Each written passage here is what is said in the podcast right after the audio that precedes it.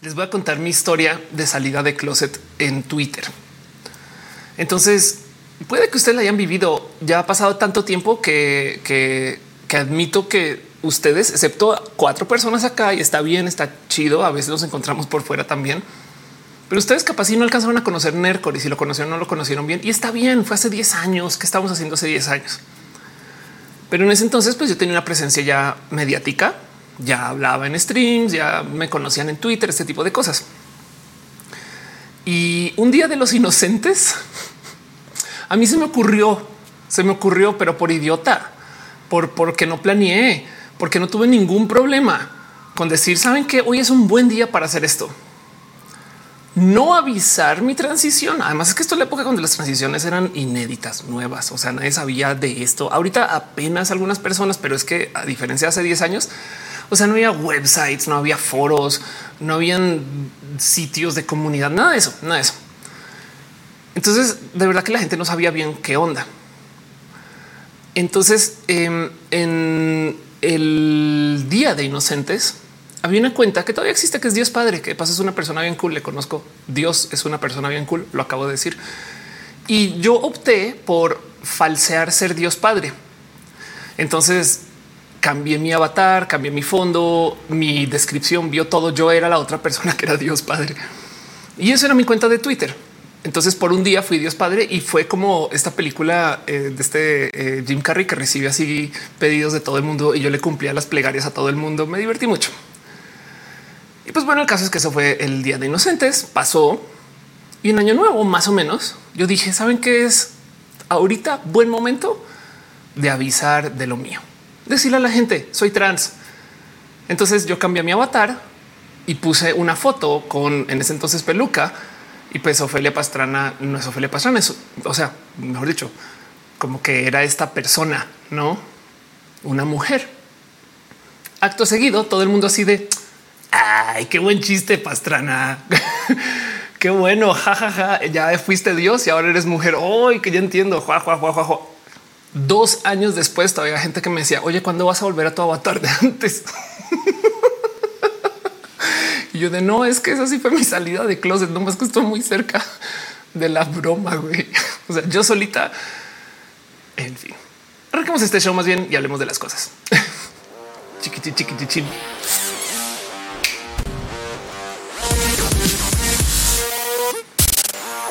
Muy buenos, buenas muy buenas, buenos, muy buenos días, muy buenas noches, muy buenas tardes, muy bonita luna, muy bonito espacio de la web. Gente bonita, sean ustedes bienvenidos a Roja, el show que se hace desde mi casa, que yo trato de hacer que funcione, que yo trate de conecte, yo trato de que conecte, que yo trato de que eh, todo se caiga eh, donde se tiene que caer y lo que no se tiene que caer no se caiga.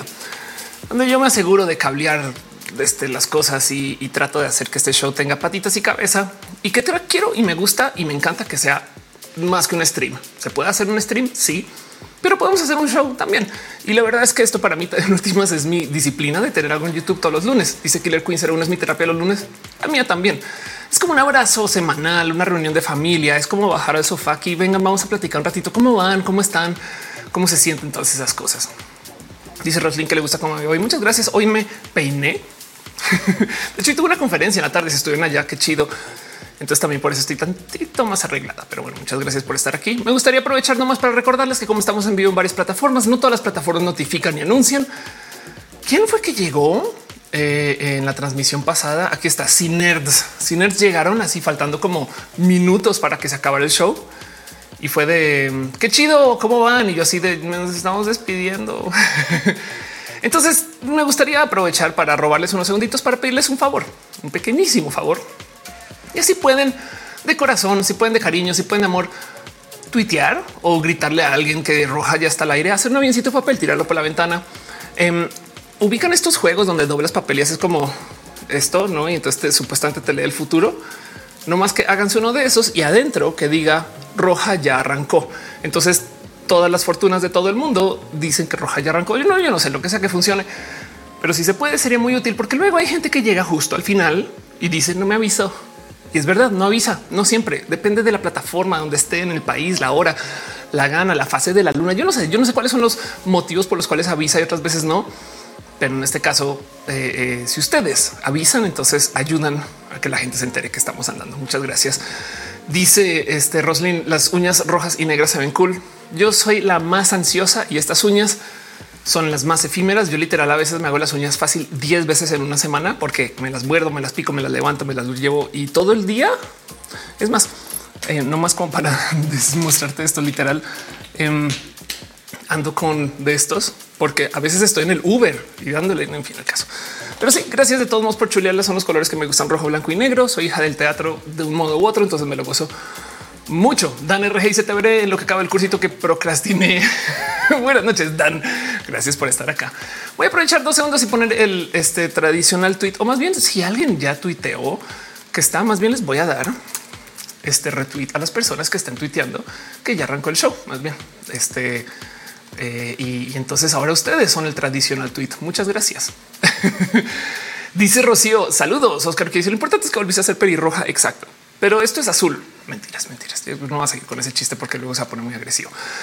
Sí, muchas gracias. Me estoy gozando mucho ese roja otra vez porque ahí donde lo ven tenía mucha ropa comprada pensando en mi cabello rojo que como que como que no entonces estoy como ah no manches esto se ve bien otra vez todo eso Rocío Maranta Ruiz Blancas ya tengo lombrices en mi lombricomposta muchas gracias que con decirlo este de hecho em, ya están hablando ustedes del tema de lombrices ahorita nos vamos con eso este show funciona así vamos a primero saludar reunirnos acá un poquito, darnos abracitos, asegurarnos que todo esté funcionando, que el audio esté bien, que el video esté bien, que todo esté conectado y nada esté desconectado. Y luego me voy a sentar a repasar eso que es el tema de hoy, el tema de la comida del futuro y sobre todo esto las lombrices.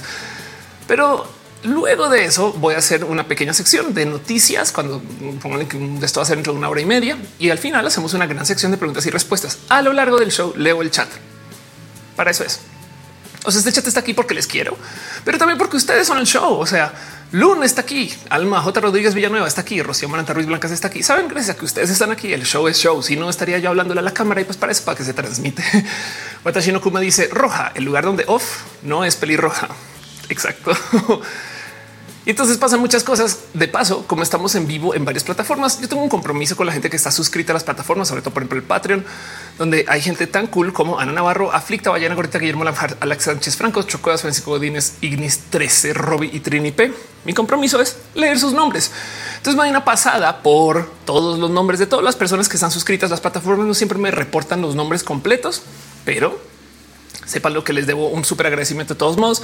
Y aún así, de la gente que sí me dijo a las plataformas que están, quiero dar un abrazo a San Cocu 66, Wisdom Harris, Enix, Valentina, Úrsula Montiel, un polinomio aquel que se ha balanceado de Crazy 014, decir Gabriel, Sergio Quiroz, Sand, Abella, Samantha Pérez Guzmán, Ro Hernández, René Alberto Tegamina Catarro, Alfon Perosa, Rama 2 Art, Rafael Villalobos, Kim Jardi, Pollo Rico, Pollo Perruno H, también te queremos a ti Perruno, Paulina C. Patricia Rivera Rodríguez, Pasos por Ingeniería, Pamela Guterres, News, Snake, Somadona, Unas Rosana, Rutina, Naruto, Yusef, Nadia Shontop, Basta Música, Karina Mura, Arts, Mos Mis Wizard 2, Mistra Blue, Misael Garay, Minerva López, Mike Lugo, Misael, perdón, Michael Rosero, Mejía Art, Mazatzin Armenta, Maite Turral de Farías, Mavila Morales, Mari Carmón, Roy, María Galvez, Magdalena Álvarez, Luzurita Art, Lun 07 Lucero Quilla, Liliana, quien bajo S0, Lumas, Elut, LD, Mother, Labra, Krilian Nath, Katza, K2218, R, Julián Galo 6, José Cortés, Jorge Díaz, Jessica, Mi, Jessica Díaz Valle Vázquez, Yadeloid, Isma 72, Isaí González, Irno Ham, Irene RN, I Not Tony, In Luis 1917, Igu Gons, Igliana González, House of Pancakes, Hígado de Pato, Héctor F.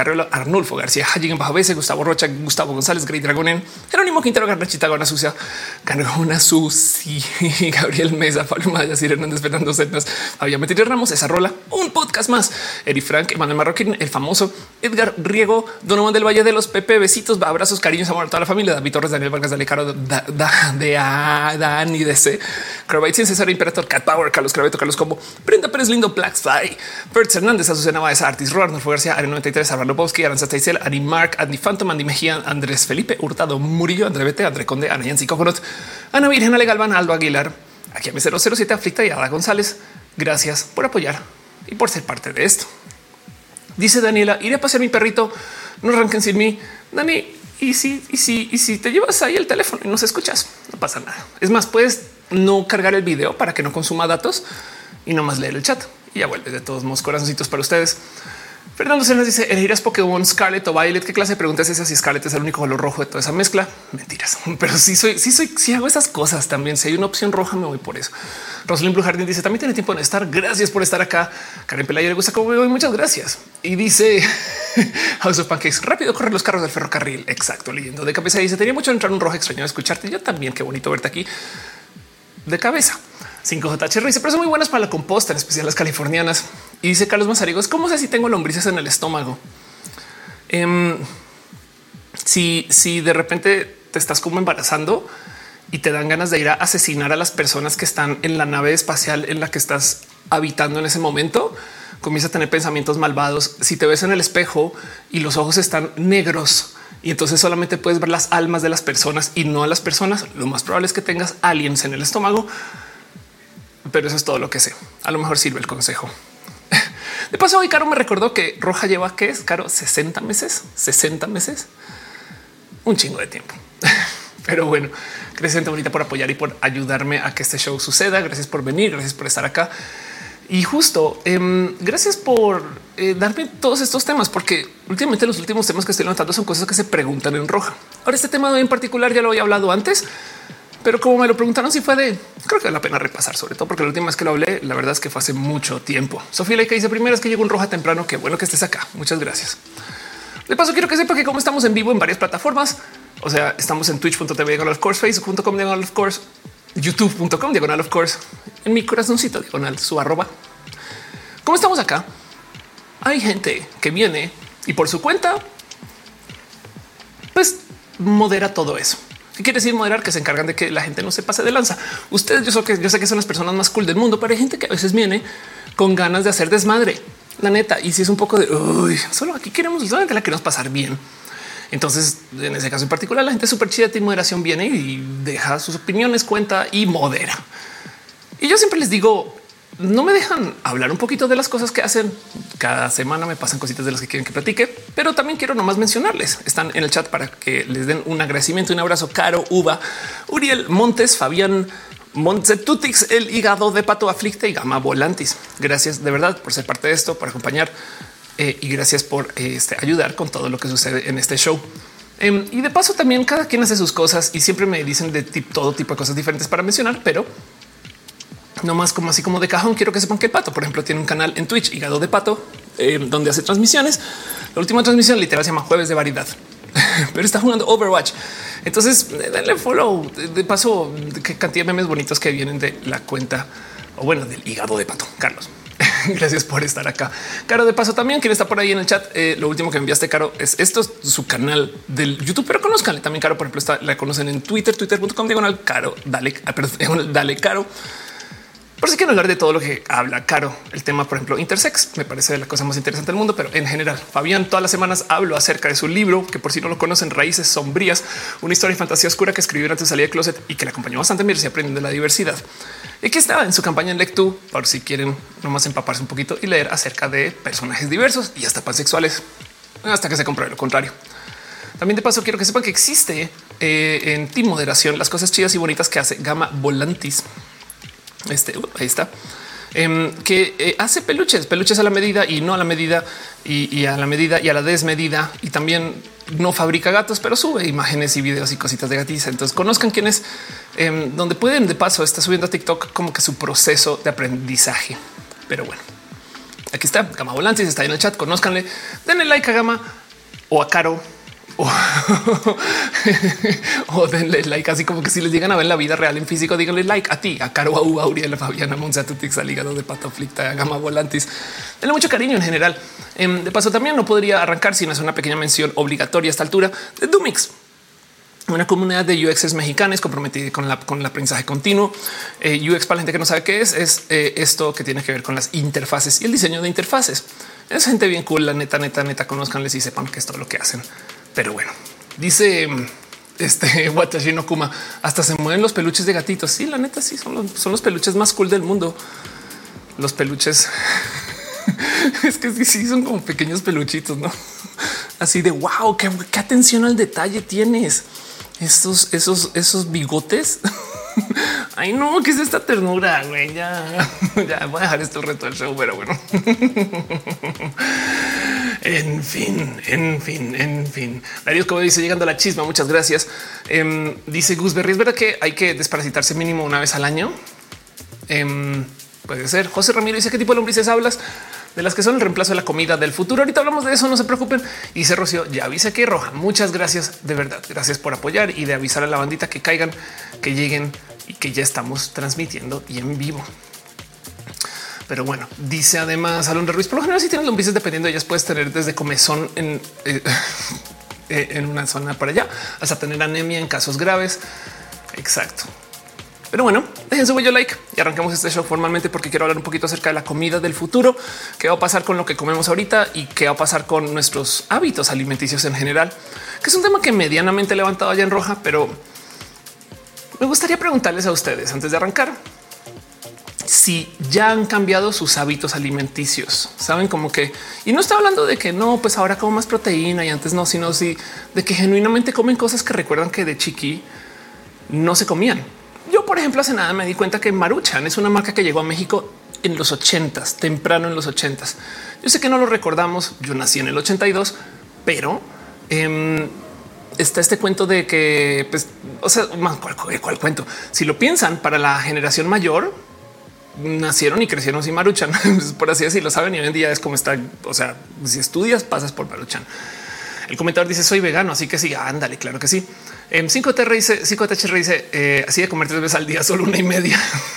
Lo siento eh, o no. Em, y justo Julie dice no se comen ya esas lombrices de los McDonald's. Qué locura. Fíjate que eso me rebasa un poco porque la leyenda de las lombrices de McDonald's me llegó a mí ¿Por qué me rebasa? Porque yo soy colombiana. Bueno, ahora también soy mexicana, pero creciendo en Colombia, yo recuerdo que eh, llegó McDonald's y llegó la leyenda. Y como que me quedé en ese entonces de, pues claro, en ese entonces estaba un poco de comer lombrices, no? ¿Qué es esto? ¿A quién se le ocurre? Pero luego lo piensas y es un poco, no sería tan mala idea. Entonces, pues bueno, el caso es que todo eso sucede y ha sucedido. Em, y pues quiero hablar un poco de ese tema. Pregunta en el chat, este Vázquez Velázquez, Víctor Morel. Pensé que no iba a ver roja. ¿Dónde crees que estamos? Voy a Colombia, es mañana. de hecho, voy el miércoles, viajo mañana en la noche.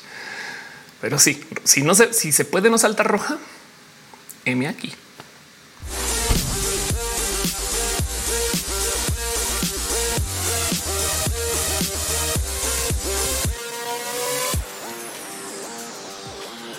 Fernando Cernas dice en México comemos insectos desde hace muchos ayeres. Eso es verdad. Hace muy poquito conocí una persona, de paso una persona espectacular que se asustó al ver chapulines eh, así como en un platito. Y chapulines y fue ah, y esto que pues una persona que no es mexicana, no? Y yo recuerdo que tuve una reacción similar. Y entonces luego me cayó el 20 de wow y pensar que nos asustaban con que íbamos a comer insectos en el futuro. Y es de esto existe desde hace rato. Pico Signo dice la dieta te cambia. Yo no comía aguacate ni tomate ni papaya, le encuentro sabor. Fernando Cernas dice en México como insectos de hace muchos ayeres. Gama Volante dice niña me prohibieron los dulces, ahora con mi de adulto abuso. Ándale. Que le dice cuando niña no me gustaba la palta, ahora me como mínimo una a la semana, que la palta viene a ser el aguacate. Eh, y Itza eh, Matul Amaro dice ya casi no como carne roja, carne roja, me cae repasada cuando ahora que la como. Oscar dice en Colombia también. Ah, claro, si no mira las hormigas culonas. Es verdad, en Colombia hay una cosa que se llama hormigas culonas búsquenlo en su propio tiempo. Pero sí. Em, entonces eh, justo quisiera arrancar un poquito por ahí, porque em, no mucha gente tiene presente que de verdad que sí hemos cambiado mucho el cómo comemos. O sea, como que la primera pregunta con esto del qué vamos a comer en el futuro y si van a ser lombrices, queda la duda del por qué no va a ser que vamos a seguir comiendo lo mismo, no? Y la verdad es que hay un sinfín de motivos detrás de él, porque nuestra comida ahorita no va a vivir por tanto tiempo. O sea, la costumbre, pues hay una cantidad de cosas que definitivamente se van a tener que cambiar. Este eh, dice más fino. Rosalind dice: Sí, mi super, si mi supervivencia llega a depender de los insectos, probablemente no llegaré lejos. Carlos Mazarigo dice: Las pizzas hipster que fue éxito poner chapulines. Eh, y Gus si te gusta el picante, no más que no los distingo. Entonces, como que me da un poco de que todas las cosas que tienen picante me sabe lo mismo, lo poquito que me saben y como todo tiene picante, es como de comer lo mismo todos los días, básicamente. Y me da como cosita. Pero pues sí, entonces me gustaría arrancar justo con eso. Yo creo que el ejemplo más claro que es que me voló los sesos un poco es pensar que claro que si yo sé mucha gente que la neta neta tiene maruchan en su, en su, o sea, en su comida no diaria, pero muy presente. Me acaba de recordar que Cara escribió algo. Maruchan Masatsun, maizoro, vitamina M de estudiambre. Ándale, total. Claro que sí. Y entonces eh, sí me gustaría justo arrancar con este pensar, ¿no? De cómo nuestra comida de por sí ya es bien rara. Eh, ahora, Ojo que el salto a Maruchan al exterior fue en los 70 pero para México y sobre todo culturalmente hablando, como, comida de estudiantes, esto es medianamente reciente. Em, y, esto es algo que yo creo que podríamos hasta dividir generacionalmente grupos de personas según pues qué se come y no. Y lo dejo aquí nomás porque no mucha gente tiene presente que México importa mucha comida. Yo sé que aquí es no, aquí comemos lo mismo, no sé qué, pero la verdad, dentro de todo y todo, en México, a ver si aquí está la estadística. Eh, entonces ya no va a buscar 45. México importa cerca del 45% de sus necesidades alimentarias y es el séptimo mayor importador de alimentos a nivel mundial. Y esto lo dejo ahí nomás como un imagínense cuántas cosas no existen en México antes del NAFTA. Es más, les pregunto si recuerdan, les tocó no que llegó el NAFTA, entonces probaron por primera vez. No sé, yo recuerdo, por ejemplo, que mi familia mi señor padre viajaba, iba a Estados Unidos y volvía con cereales. Yo creo que muchas personas en Latinoamérica tenemos ese recuerdo ¿no? de, cajas de cereales, así que no se conseguían acá. no sé si esto en México sucedió tan marcado como en Colombia, pero, pero como sea, el punto es que estos son cambios alimenticios.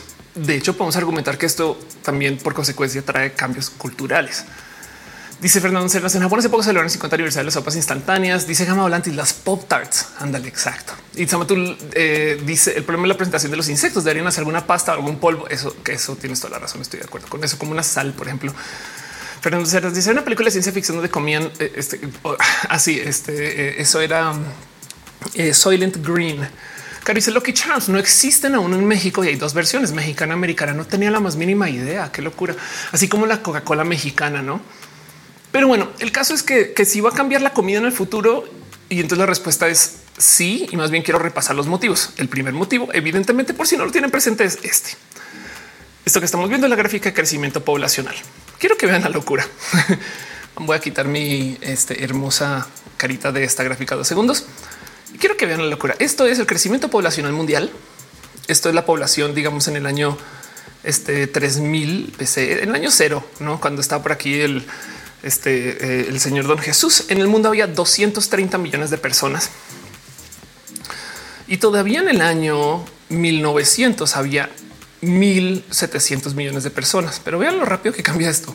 1990, 5000, o sea, 1990 versus ahorita de 1990 para acá aparecieron 3 mil millones de personas nuevas al mundo.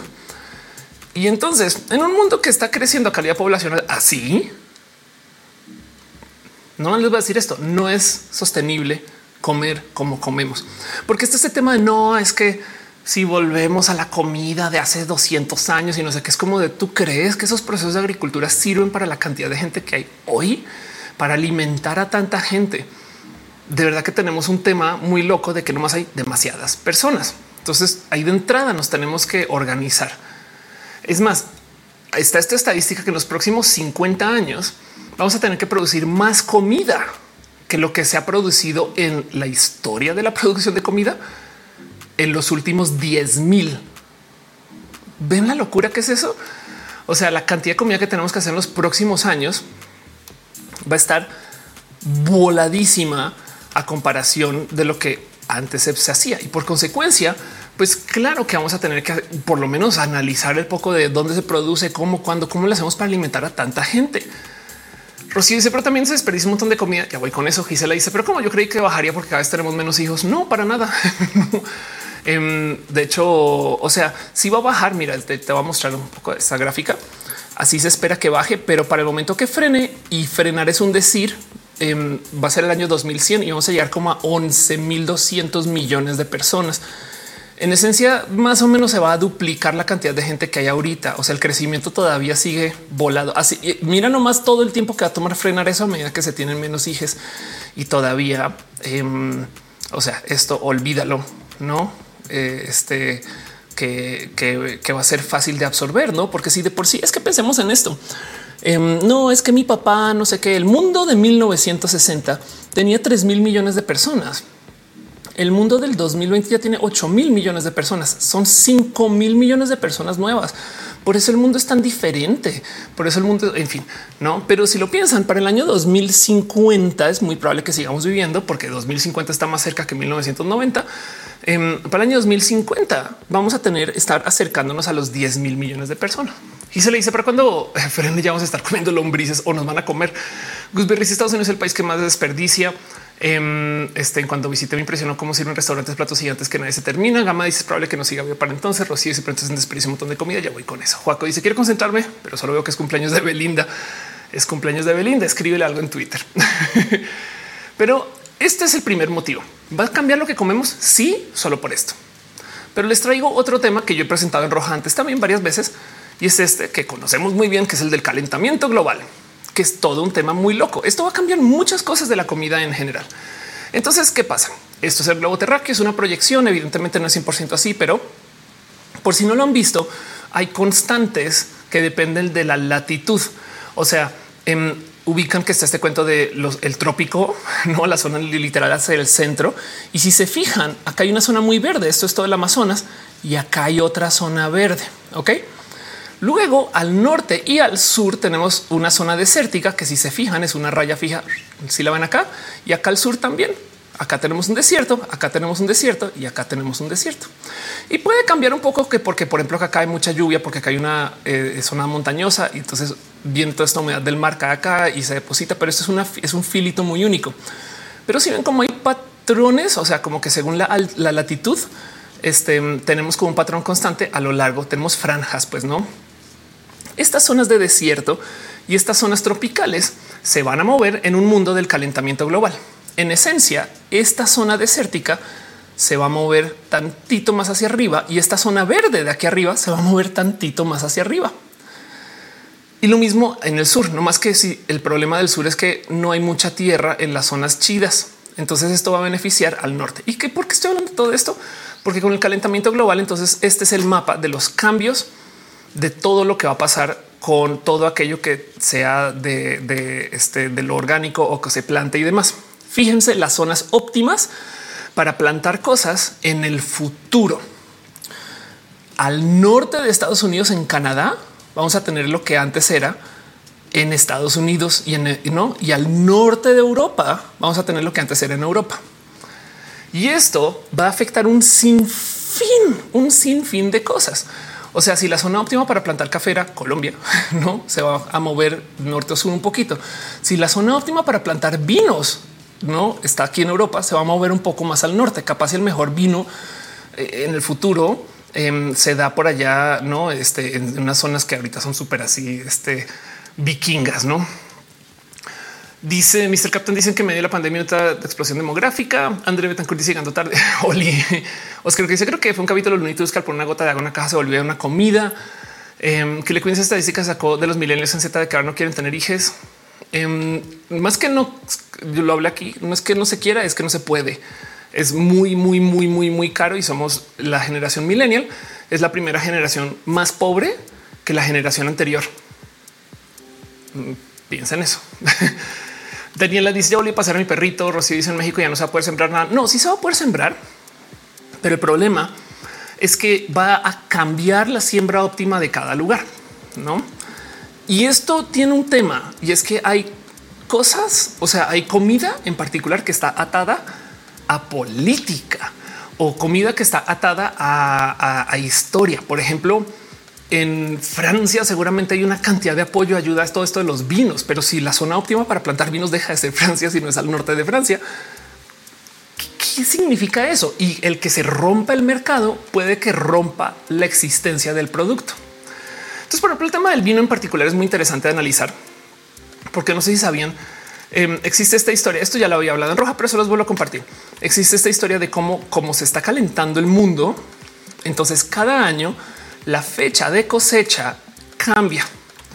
Entonces, por consecuencia, las uvas que se cosechan para el vino, pues como se tienen que retirar antes unos días, luego antes una semana, ahora unas semanas, ahora meses enteros antes de cuando se retiraban, literal desde cuando hay registros, entonces las uvas que se retiran son más dulces, más dulces. Y desde las últimas tres décadas pasó algo muy loco y es que las fechas de cosecha hacen que la uva sepa tan diferente que hay debates y todavía pueden retener el nombre. Mejor dicho, el Pinot Noir, Grillo, lo que es esto, no este, el Malbec, todas estas cosas no sabe a lo mismo que sabía hace 40 años. No más que qué difícil que es de preguntarle a nuestros abuelos de te acuerdas cómo sabía antes, saben? Y entonces, ¿qué quiere decir esto? Que cada vez se vuelve menos probable que se pueda mantener ese negocio, porque entonces el Malbec que sí sabe Malbec seguramente se va a plantar más al norte, por ejemplo. Hay un sinfín de, pláticas alrededor de, de, qué va a pasar, porque en esencia esto genuinamente puede que rompa toda la industria como se le conoce. No, y vean nomás las zonas, por ejemplo, Bordeaux en particular, que están pasando por sequías, que están teniendo problemas que antes no se tenían y por consecuencia están arruinando la tierra donde antes se plantaba. Entonces, esto es tema. El vino capaz y se deja de existir como lo conocemos. El chocolate también está en riesgo. La industria del chocolate puede que desaparezca o cambie o se tengan que redefinir. Capaz el chocolate más cool resulta que se puede plantar por allá en Dakota del Norte, no? Client dice el nombre es por la variedad de la uva. Sí, pero es que si la uva ya no se da, entonces qué haces? Joaquín Gutiérrez, a los mayores siempre tuvieron razón al decir que Quisco sea no sabe cómo antes. Sí. Dale Caro dice nomás hay vinos tempranillos espumosos que son más dulces que el vino. Daniel revisa en México. El vino tiene mucho impuesto porque se consigue un producto de lujo. Sí, pero pues bueno, el punto es que de todos modos em, hay un sinfín de cosas que se van a mover. O sea, que, esa migración por, esto el calentamiento global va a romper industrias. Como dice Daniela, el vino, el café, el chocolate em, dependen de zonas. En Colombia, por ejemplo, las zonas cafeticultoras ya no dan como daban. Entonces eso puede que rompa la industria como la conocemos y eso puede ser un problema. Y, entonces esto no es el problema más grave con esto del calentamiento global. ¿Por qué se da el calentamiento global? Ya lo había hablado acá, pero lo voy a repasar rápido. Pues porque estamos soltando todo tipo de emisiones de gases a la atmósfera. Esos gases son CO2.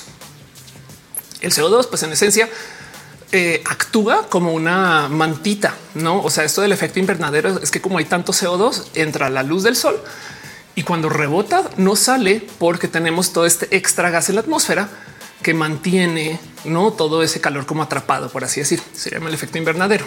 Pero qué otra cosa pasa con el CO2? Ahí les va. Las plantas consumen CO2. Entonces, si tú le das más CO2 a una planta, va a crecer más. Pero el problema es que entonces va a depositar más de todo ese extra crecimiento, por ejemplo, en frutas, no o en su verdura o lo que sea que tenga ahí para depositar esa, esa extra energía y por así decir va a llenar el tarro más rápido, no? Pero al llenarlo entonces, pues lo llena como en chinga y no está respetando estos procesos por los cuales se le creció originalmente esa cepa o esa semilla. ¿A dónde voy con todo esto? Que, por ejemplo, digamos en el caso del arroz, un grano, crece más rápido porque hay más CO2, pero tiene menos nutrientes. Y esto está hablando del arroz que se planta ahí afuera. Y esto es un problema que es completamente inevitable siempre y cuando se planten las cosas en el exterior. Entonces, cualquier cosa que se plante afuera, al aire libre, va a dar arroz más, eh, por así decir, más grande o frutas más grandes, un poquito, pero con muchos menos nutrientes. Entonces, no sé si han visto que ya, ya pasa que em, aquí hay una gráfica. No sé, han visto que ya, ya pasa que cuando van al súper dice con vitamina, no sé qué añadida. El marketing que nos dicen es esto lo están usando así porque técnicamente nos, o sea, como que no venden que mira, no es, no es el arroz, sino es arroz con vitaminas. La verdad es que las vitaminas que le están poniendo es para compensar que, que el arroz de hoy ya no tiene tantos nutrientes como el arroz del ayer, solamente porque hay más CO2 en el medio ambiente. Aquí está la gráfica. Entonces vean esto. Hay unos casos de una, caída, o sea, de menos 17%, menos 17, menos 13, menos 30% en tales vitaminas. Por favor, compren sus multivitamínicos. Y entonces el tema es que em, ahí dice Carlos de la abundancia, las plantas usan menos reserva. El tema es que entonces esto es tema porque por consecuencia va a hacer un cambio rarísimo con lo que sabemos acerca del crecer plantas. Las plantas por así decir, sintéticas, las falsas, las de laboratorio, van a ser mejores que las orgánicas. La comida orgánica va a tener menos nutrientes. ¿Por qué? Porque hay más CO2. Fin. y esto de paso le va a impactar más a la gente que solo puede tener agricultura al aire libre.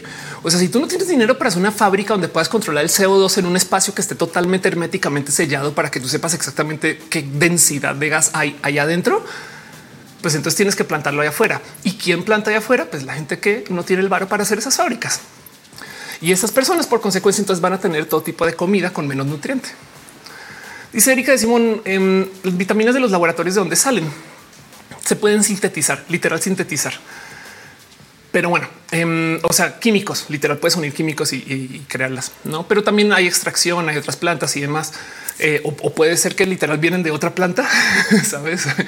y listo. Cada vitamina tendrá un camino diferente de producir. Pero como sea, el punto es que la comida eh, orgánica va a ser la más sana y esto va a ser todo un tema. Porque, porque quién se va a ver afectada por esto? Pues la gente que tiene menos capacidad de hacer genuinas fábricas. Por ejemplo, la producción mundial de trigo se va a ver muy afectada. Entonces, esto es otro motivo por el cual la comida va a tener que cambiar. ¿Saben cómo se soluciona este problema? Y esto es horrible de decir, pero una de las posibles soluciones para esto es con comida transgénica. Saben? Dice Daniel, un futuro como los supersónicos, una pastilla al día para no solo nutrientes necesarios. Fíjate que alguien lo intentó hacer. Hice una cosa que se llama Soylent, como el, el, libro que Soylent Green. Y no gustó mucho porque como no hay variación de sabores, entonces la banda como que literal se aburrió. Pero bueno, Mr. Captain dice no habrá pan chido. No, sí va a haber pan chido, pero el pan orgánico va a ser el no tan chido. O sea, los artificiales van a ser los que tienen más nutrientes. Andy dice en Argentina los lácteos son muy artificiales, tienen poco de natural. Lamentablemente cada alimento hoy en día es artificial. Exacto. Es que a eso es lo que voy. ¿Qué va a pasar con el calentamiento global? La comida orgánica va a ser de peor calidad. Wow, no, esto es todo un tema. Eh, dice Caro, comida trans, no la derecha saliendo que, que no, la carta sintética sobre top 10 de la alimentación. Claro, dice de por sí hay crisis eh, con el trigo. Sí, total. Pero bueno, entonces dejo esto acá. Otra cosa por el cual puede cambiar la comida en el futuro, que la gente no tiene muy presente, es que puede que cambie todo el proceso literal político. Y entonces esto es un, esto es una cosa fina, muy pequeña, no es tan grave, pero de todos modos, no sé si ustedes tienen presente que muchos de los ofrecimientos de la comida vienen con impulso político detrás. México, yo creo que no tiene que realmente hacer este tipo de eh, eh, política en particular, pero por ejemplo, este cuento de que hay muchos restaurantes tailandeses alrededor del mundo tiene que ver porque hay esfuerzos culturales literal desde embajada para apoyar a que se instalen restaurantes de comida tailandesa. ¿Por qué? Porque si, si tú comes comida alemana, puede que te interese Alemania, no? Si tú puedes eh, eh, empaparte de cómo es la comida de cada lugar, entonces eso también es un poco el acercamiento cultural con el exterior ahí habrá de algunos restaurantes chinos que a lo mejor vienen de que China quiere que existan esos restaurantes, no tanto así como existe el Instituto Goethe para que aprendas alemán y como existen estos esfuerzos para que la gente se empape de idiomas, lenguajes, saben la comida también. Entonces, otro motivo por el cual la comida puede cambiar el futuro no más es porque cambia la política. Si por algún motivo la guerra Rusia-Ucrania se vuelve mucho más marcada, les cuento lo difícil que va a ser conseguir comida rusa, saben? Por lo menos que sea genuina. Ahora, esto no nos impacta tanto porque vamos a la era de la globalización, pero si es verdad, y yo tengo recuerdos de hablar con gente que genuinamente no, había conocido, por ejemplo, comida de ciertos países porque son personas mayores y la conocieron mucho más adelante después de conflictos y cosas así. Pero bueno, lo dejo ahí porque no más quiero como hablar un poco de cómo sí puede que cambien nuestros hábitos culturales. Y, es, raro porque como que pensamos que pues, llevo comiendo tacos toda la vida, no? Y es de sí, pero por ejemplo, ahorita está pasando un tema donde se está haciendo, ubican todo este cuento de las tortillas fake. Las tortillas falsas se están haciendo con em, ¿cómo se llama esto en México? No con el eh, grano del elote, sino con el hueso del elote. Eh, y, entonces están procesando la tortilla con eso y por consecuencia son tortillas así todas que se rompen porque, porque la inflación es tal que no se da para poder hacer tortillas a mismo precio con grano. Y entonces hay gente que está haciendo trampa con esas cosas, ¿no? Dice Olote.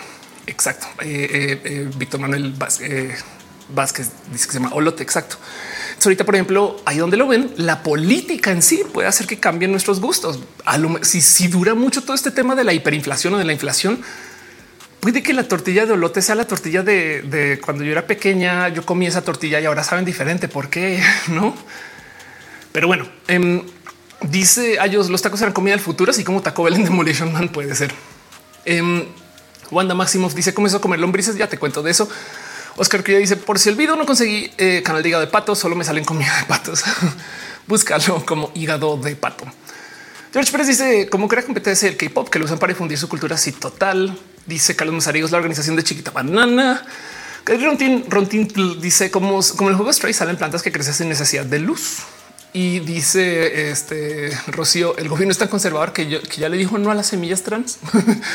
Oscar que dice que lo que tiene que cambiar porque no siempre las condiciones son las mejores para que sean estos alimentos. Exacto. Mr. Captain dice la comida es política. Hay una guerra civil por las quesadillas. Pues sí, la neta sí, por lo menos cultural. Sí, Juan Gutiérrez dijo que la tecnología, que la comida del futuro tenga un gran sabor. Y pues bueno, bueno, para ese chiste también podemos hablar un poquito acerca de todo lo que está pasando con esto de la gente que está pasando por COVID, porque hay de personas que ya pasaron por COVID y salieron con tantita de anosmia o hay una condición que no sé si les ha tocado a ustedes que se llama parosmia. Em, esto puede dar con el COVID.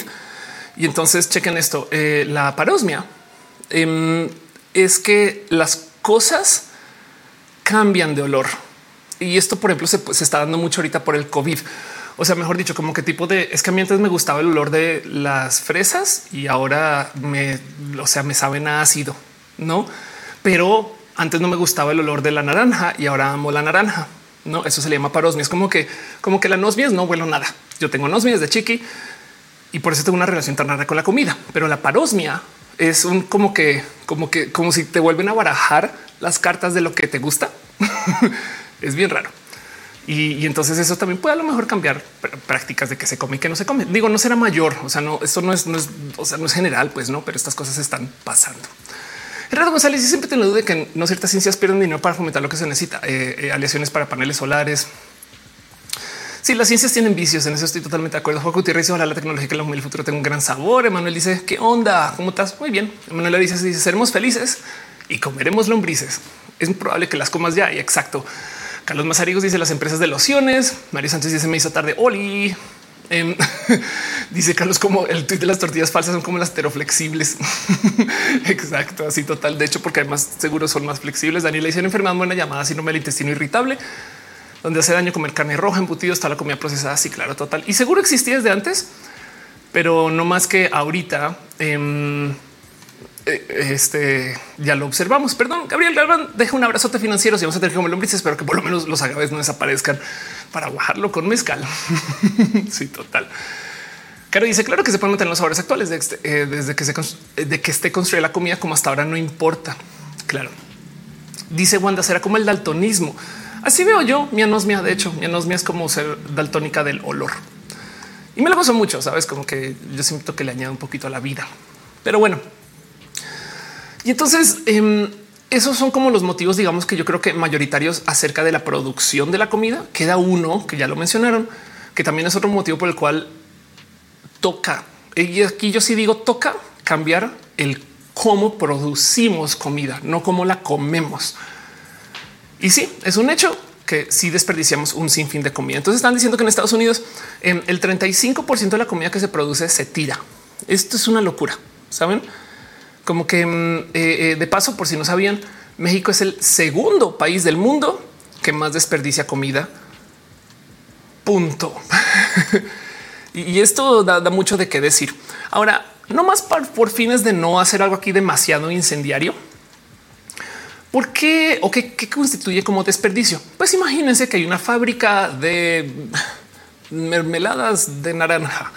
Entonces extraen eh, de las naranjas todo lo de adentro y con eso hacen la mermelada y la, este, la cáscara la tiran porque no se va a consumir. Técnicamente eso es desperdicio. Y, la pregunta es dónde se podría usar. Es posible que se pueda usar en otros lugares, no? Pero de todos modos, aún así hay una cantidad de procesos donde, pues sí, se tira. Cuando se trata de restaurantes, por ejemplo, el tema del mal gasto o el desperdicio también está muy presente. Ahora, si ustedes han trabajado en restaurantes alguna vez, van a saber que parte del motivo es por literal lo legal.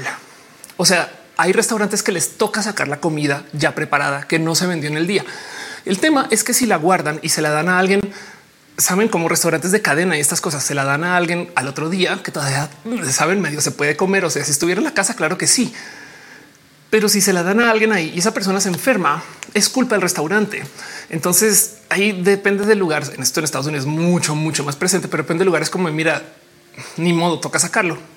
Eso no le quita que podríamos tener prácticas hermosas de pues se saca de tal modo que alguien asume el riesgo, no? O sea, como que a lo mejor ahí se puede trabajar para que no necesariamente sea como pues lo de ahí atrás donde ya no se puede ni comer, no? Pero como sea, el punto es que eh, eso también es una fuente de mal gasto. Dice Rocío, se me fue el mensaje sin par. Gracias por apoyar. Dice Wanda Máximo, ¿por qué será que te veo como Phoenix de X-Men? Porque yo traigo el Phoenix Force. Muchas gracias. Ana Luna dice la cáscara se puede infusionar para hacer desangrasante. Sí, total, exacto. Hay como di un ejemplo, no, pero, pero es como tratando de explicar el porque, porque malgasto no necesariamente es ah, vamos a tirar estas bananas, saben? Pero puede suceder también malos transportes, comida que se daña, no y demás. Y entonces esto, esto es todo un tema. El problema justo viene sobre todo de las maquiladoras. Chequen esto. El país azteca no cuenta con infraestructura adecuada para almacenamiento de alimentos en frío, además de las irregularidades de la empresa maquiladora de comida, lo que significa que el 18% de la pérdida se produce durante el procesamiento y la fabricación es un chingo. Las pequeñas empresas en la nación representan la mayor parte del negocio de servicio del alimento. Y de acuerdo, el, estudio de la sucursal de la empresa Toxen Zapopan, Jalisco, tiene el potencial para aportar 3.8 toneladas de alimento y evitar alrededor de 17.4 toneladas de emisiones en casos de efecto invernadero. Eh, y esto es solo qué locura que señalan a Tox, no así solo Tox. Pero bueno, el punto es que México es el segundo país que más malgasta comida. Y esto es la cosa más irónica del mundo porque sabemos que en México también hay hambre, lo cual quiere decir que de nuevo de esto es algo que yo hablaba bastante en roja. México es un país rico, pero desigual. Y esto es bien triste, pero como sea que esté bien o mal distribuida, es un problema que no hay como que no tiene como solución, saben? Por lo menos rápido. Entonces aquí también vamos a tener que cambiar un poquito el cómo comemos. Porque, porque lo que estamos haciendo ahorita de verdad que no es sostenible. Saben como que igual y ahorita medio medio se aguanta, pero cuando, cuando pasen los años esto, esto no se va a poner más fácil. Y lo único que podemos hacer, pues evidentemente no necesariamente obligarnos a comer diferente, sino que obligar a que los sistemas de la producción produzcan diferente. Dana vez dice en la cantera Walmart pasa algo así. Mira, la comida se merma unos días antes de su fecha de caducidad, pero no solo la sacan, sino que la destruyen para que los trabajadores no se la lleven. Exacto. Y todo eso es legal. Es porque si alguien se llega a enfermar con una banana que comió en un Walmart, la demanda puede ser titánica y entonces piensas que no, y es una locura. O sea, estos son problemas de capitalismo de última etapa, no? No me llamo yo, no hice súper único sabiendo que en Los Ángeles existe la cultura no desperdiciar, no desperdiciar una comida en LA, supongo, o en la. Pero te dice que sea con otros países que las cosas que están a punto de vencer se las vendan con descuento. Puede ser. Ada González deja un abrazote financiero. Gracias, Ada. De verdad, celebro piñas para ti. Gracias por apoyar a Oscar Blackmore. Dice Soil Green is made of people. Un abrazo, Ada. Daniel revisa el capitalismo, que, les porcionemos la comida, dice. Total. Emanuel Arroyo dice en Sinaloa se tiran toneladas de tomate para subir el precio. Imagínate. Dana se dice en la cadena ah, de Walmart. Eh, Oscar García dice hay una app que es para conseguir comida locales el día anterior, para conseguir eh, cosas más económicas. Claro. Em, y dice Gary eh, es la preocupación de la biotecnología de la economía circular. Claro. Sí, claro, total. Sí, JHR también las frutas y verduras que se ven feos en los supermercados. Eso sí, también eso es todo un tema. Gerardo dice que organizar un disco, sopa, baile, comida y rescate de comida. Mundo dice Humans of Late Capitalism y dice no me llamo yo, no Latinoamérica. Ah, ok, perdón que soy vago. Sí, claro, pues ya te entendí. Sí, dices que en Latinoamérica hay una cultura de no desperdiciar nada de comida y, y aún así, de todos modos, la verdad es que ¿Sabes qué pasa en Latinoamérica? Las empresas se supervisan poco. Hay una cultura inmensa de culpar a las personas y no a las empresas. Bueno, no solo Latinoamérica, eso también pasa en Estados Unidos. Pero, por ejemplo, ve como cuando hay contingencia ambiental, porque hay demasiada contaminación, nos culpan a las personas que manejamos coches. Yo no manejo coche, pero siempre salen este como y, el engomado y no sé qué. Y así, mira, si las fábricas siguen dándole a full con todo, no y es un poco de Oye, no, no. Y si detenemos que las fábricas contaminen, no, como que no quisieras tener plantas de generación de electricidad que no llenen del aire de todo tipo de basura también de paso. Y es de no, no, no, es culpa tuya.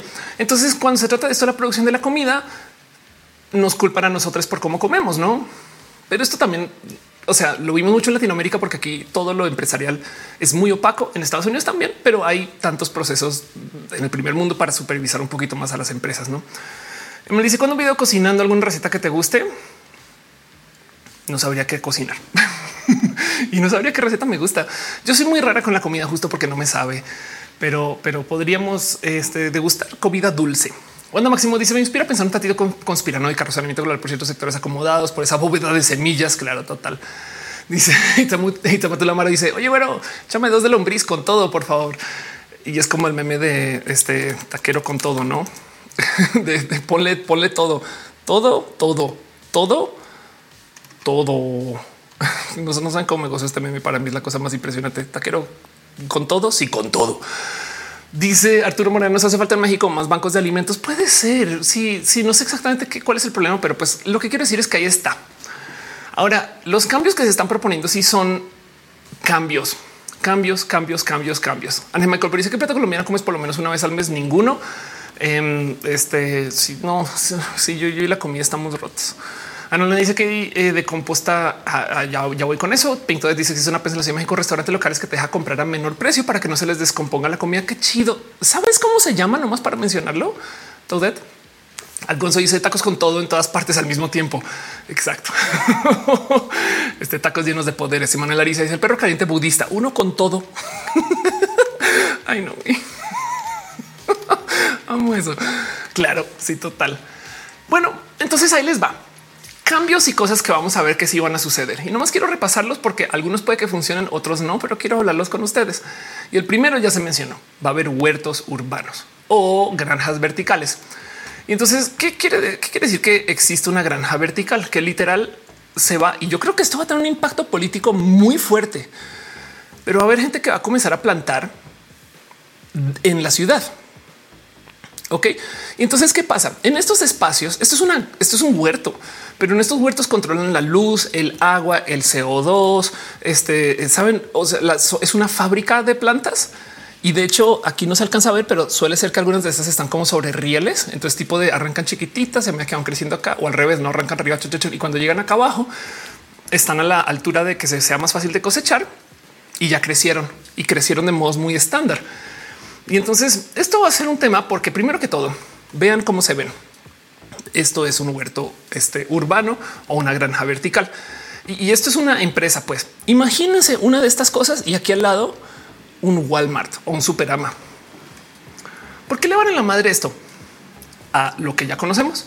Pues porque hay gente en el campo que está ahorita plantando cosas desde sus procesos de agricultura que se van a preguntar y por qué ya no compran tantos jitomates. no? Y el tema es que en un mundo donde ir a comprarlos de allá implica que los estás comprando del aire libre, lo cual quiere decir que tienen menores nutrientes, lo cual quiere decir que no solo tienes que pagar transporte, sino que tienes que pagarle esos nutrientes a la comida. No le tienes que añadir vitaminas para que no, para que no sean deficientes y la gente entonces no, no sé, para que tu comida sepa esto, tantas cosas. Y entonces a lo mejor vale la pena crecerlo ahí. Dice eh, y el sol para las plantas. Todo el sol es controlado. A eso voy. O sea, em, no es con sol, es con luz eh, artificial, pero, pero yo sé que ustedes saben de un amigo o amiga que tiene un espacio hidropónico para crecer mota. ¿Ya han visto? Por si no saben, por si consumen mota o no, la mota que se crece en los espacios hidropónicos es 10 mil veces más fuerte que lo que se crece ahí afuera. ¿Por qué? Porque tienen luz todo el día, porque tienen todo controlado, porque se obsesionan con todas las hojitas, tantas cosas, ¿no? En cambio, lo que se crece ahí en el silvestre, pues da lo que da. Entonces, de muchos modos, la mota este, eh, hidropónica o la mota como de laboratorio, por así decir, está diseñada para ser una como super mota. Ahora imagínense eso, pero super jitomates, ¿no? Y entonces es posible que esto sea un tema y yo creo que va a haber muchos, o sea, esto va a haber esto cuando comienza a tomar forma, va a ser el verdadero y yo creo que más potente Uber versus taxis, porque era un chingo de gente en el campo que no va a vender. Porque es que como no, o sea, es que de verdad, si ustedes tienen una cosa de estas que está creciendo toda la comida que se vende en el súper y el súper está aquí al lado, güey, esto va a cambiar muchas dinámicas. Bueno, Máximo dice, piensa que la solución del futuro puede ser autocultivo. Ya voy con eso, porque fíjate que el tema del autocultivo es que nosotros en casa no somos tan buenos para cultivar. O sea, aunque seamos buenas personas para cultivar, nunca vamos a ser tan eficientes como esta bestia automatizada robótica, no? Entonces el de casa no es tan chido como el orgánico. el órgano, aunque habrá alguien que lo hace bien, no? Pero, pero tener un huerto entero para todas tus necesidades en casa vas a consumir un chingo de energía que va a ser peor. Pero eso no le quita que estas soluciones sí tienen futuro, porque por ejemplo, en la Ciudad de México no se sabían tanto así como la Ciudad de México es que más desperdicia. También a la, a la par, la Ciudad de México eh, es la segunda ciudad con más huertos urbanos en Latinoamérica. Y entonces esto es exactamente lo mismo, nomás que esto es versión, si quieren verlo, no tan fábrica. No, esto es versión gente teniendo un huerto compartido. Ahora, un huerto compartido por colonia, por ejemplo, no es tan mala idea. No tener un huerto compartido donde la gente puede ir y, a lo mejor existirá algún, algún esquema. Porque vean esto, en 2007 la Ciudad de México estrenó la ley de huertos urbanos, un documento que tiene objetivo la mitigación ambiental, seguridad alimentaria, tras de la creación, mantenimiento, aprovechamiento de huertos urbanos. Entonces, esto no es tan lejos, no es para nada tan lejos. Digo, la verdad, verdad es que el capitalismo nos va a traer esto, no huertos, granjas verticales que así se ven. O sea, ven acá un montacargas para que vean la dimensión de estas cosas Em, y esto va a ser todo dentro de una bodega y, va a funcionar literal así como un gran laboratorio. Y además esto va a ser portátil, entre comillas, de, modos industriales portátil. Pues saben como que em, va a haber quien, quien, quien logra hacer que esto se puede instalar fácilmente en Monterrey, no así como instalan un HEV o así como instalan un Walmart se los prometo que esto también se va a poder instalar como con la venta de los racks y la venta de la luz y la venta de no, como que no es tan difícil. Nancy dice siempre quería hacer un huerto en mi techo. Dice Luis Romero Jitomota. Lunes si te por recoger comida al día anterior algunos establecimientos. No, ándale, Mónica, ya están hablando del tomaco con el Michael Boria. Em, a quien dijo Jitomota fue Daniela. Wanda dice: Pienso que la solución futuro podría ser autocultivo. Eh, cinco terra dice hidroponía igual Xochimilco con sus chinampas y producen un montonal. Mónica Gavilán dice: Comer bien era más fácil antes. Depende de tu definición de bien. Este, pero, pero porque hoy en día tenemos muchas cosas más. O sea, hoy en día tenemos acceso a frutas y hoy en día ya, ya las temporadas no importan. O sea, no es temporada de fresas y las consigues, no? ¿Por qué? Porque las traen de otro lugar, ese tipo de cosas no sé bien qué decir. Karen Pelayo siempre tiene una pequeña pastelería y los pasteles que quedan ya no se pueden vender. Los regalo a gente que no tiene la capacidad de comprar. No, qué chido, qué bonito, Karen. No quieres poner la arroba de tu pequeña pastelería para que la gente sepa este cuál es. Carlos Mazarigo dice bien entrevista con secretos random sobre empresas. Decía uno que hay restaurantes que le ponen químicos a sus comidas que tiran y ya no es consumible para el humano. Wow. Alfonso hizo un abrazo fuerte. Gracias por estar acá. Em, dice en el chat eh, Nancy, ya te extrañaba yo a ti. Pinto de dice la app se llama Chef, Chef, Chef, como C H E A F. Vamos a buscarla nomás para. Eh, ay, qué bonito, qué chido saber de esto. Chef, únete contra el desperdicio de alimentos. Qué bueno. Chef.com. Ahí les dejo rescata alimentos por un tercio de su precio ayuda al planeta. Qué bonito saber de esto. Rosy Marante dice: Me acuerdo que en las culturas prehispánicas en México existía el concepto de milpa por familia. La familia tenía su espacio para tener chiles, frijol. Ándale. Eh, David eh, Rodrigo dice el problema con los huertos en el techo son el peso en la tierra, así que hidroponía. Gary dice eh, esos proyectos los hace Hort Américas están bien locos. Y dice cinco te repregunta, pero entonces para hortalizas, ¿qué pasa con las frutas y los granos? Pues te lo prometo que aparecerá algún sistema de crecerlo también. Rocía dice, pues ahora tiene, tiene patio para cultivar. claro. Oscar dice seguro esas no les van a caer pestes como en el mundo jurásico. claro. sí, exacto. Entonces, volviendo al tema, Em, uno de los cambios que vamos a tener es que va a cambiar el de dónde hacemos huerto y esto va a tener backlash, va a tener respuesta política y ahora a ver qué pasa, no? Porque, porque fíjense, digo, hay una discusión inmensa ahorita en Monterrey. El tema del agua, pues por supuesto está muy presente y como que la gente no se decide bien si culpar a las cerveceras que consumen un chingo de agua o culpar, o culpar a los sistemas de agricultura que son muy, muy, muy de vieja escuela. En Estados Unidos, este la agricultura es súper, súper, súper subsidiada, ¿no? Y entonces eh, hay todo tipo de cosas que ya em, medio damos un poquito por hecho, pero las literal fábricas portátiles de, no como que todos los equipos y cosas que tienen los granjeros estadounidenses sí, sí hablan un poco de toda la automatización que hay detrás de todos sus procesos, no? Este, em, a ver, US, a ver si lo encuentro combine agriculture a ver si aparecen estas cosas, no como qué tipo de, pues de razón pueden hacer, o sea, pueden crecer tanto grano al tiempo eh, eh, o pueden cosechar tanto grano al tiempo porque tienen estas literal fábricas móviles que, hacen todo tipo de locuras para no plantar, cosecha, no sé qué lo habla y, pueden hacer cosas que a mano nunca se podrían hacer. Y, y vas y comparas esto con el cómo se hace con los procesos de agricultura de básicamente cualquier país que no sea Estados Unidos y un poco de no, pues de razones tan poco eficiente. Pero el tema aquí em, es que esto no necesariamente impulsa a que exista esta innovación. O sea, los subsidios, y lo está diciendo justo en el chat, eh, este inhiben la novedad en la producción. Porque entonces, por consecuencia, a veces se pueden generar vicios, tipo de el subsidio es por tanto el grano que se genera. Entonces, por ejemplo, eh, Canadá, em, vamos a ver si lo encuentro. Canadá tiene una literal bóveda de maple. Eh, sí, aquí está. Vean esto. Canadá tiene una bóveda donde guarda maple producido. Porque si ven todo esto, todo, esto son barriles de maple, maple canadiense. ¿Por qué? Pues porque uh, se, subsidió, se fabricó y, pues por si acaso no, vaya a ser que se queden sin maple alguna vez. En em, USA Cheese Vault. En Estados Unidos hay bóvedas de queso. Esto, miren, de nuevo, em, esto, esto es este. Eh, aquí está. esto es el capitalismo en su máxima expresión, no? Eh, y, entonces el tema es que da un poco del, del qué es lo bueno, qué no es lo bueno, pero pues justo ahí tenemos algo que enfrentar. Y yo entonces por esto insisto que una de las cosas que va a suceder es que vamos a cambiar el cómo se fabrican las cosas y poner en duda si hay que tener granjas. Piensen en eso. Y si las granjas tienen que estar allá, porque hay más gente en las ciudades y si todo está aquí, de paso también nos ahorramos el transporte. Dicen al en México tenemos bóvedas de nopales no manches a, la intemperie. sí, claro. Le hicimos, dice una bóveda de maple es y el sistema minero más contaminante del mundo. Claro. Cinco esa bóveda de maple ha de estar custodiada por el ejército. No lo dudes.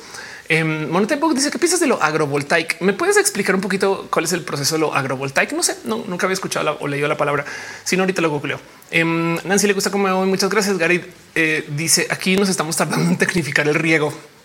Exacto, a eso voy. Em, y Federico Bli dice se llegó tarde, pero inseguro, como mi país. Lund dice que ya viene. Luisa dice ya no ver agua, que, eh, que no.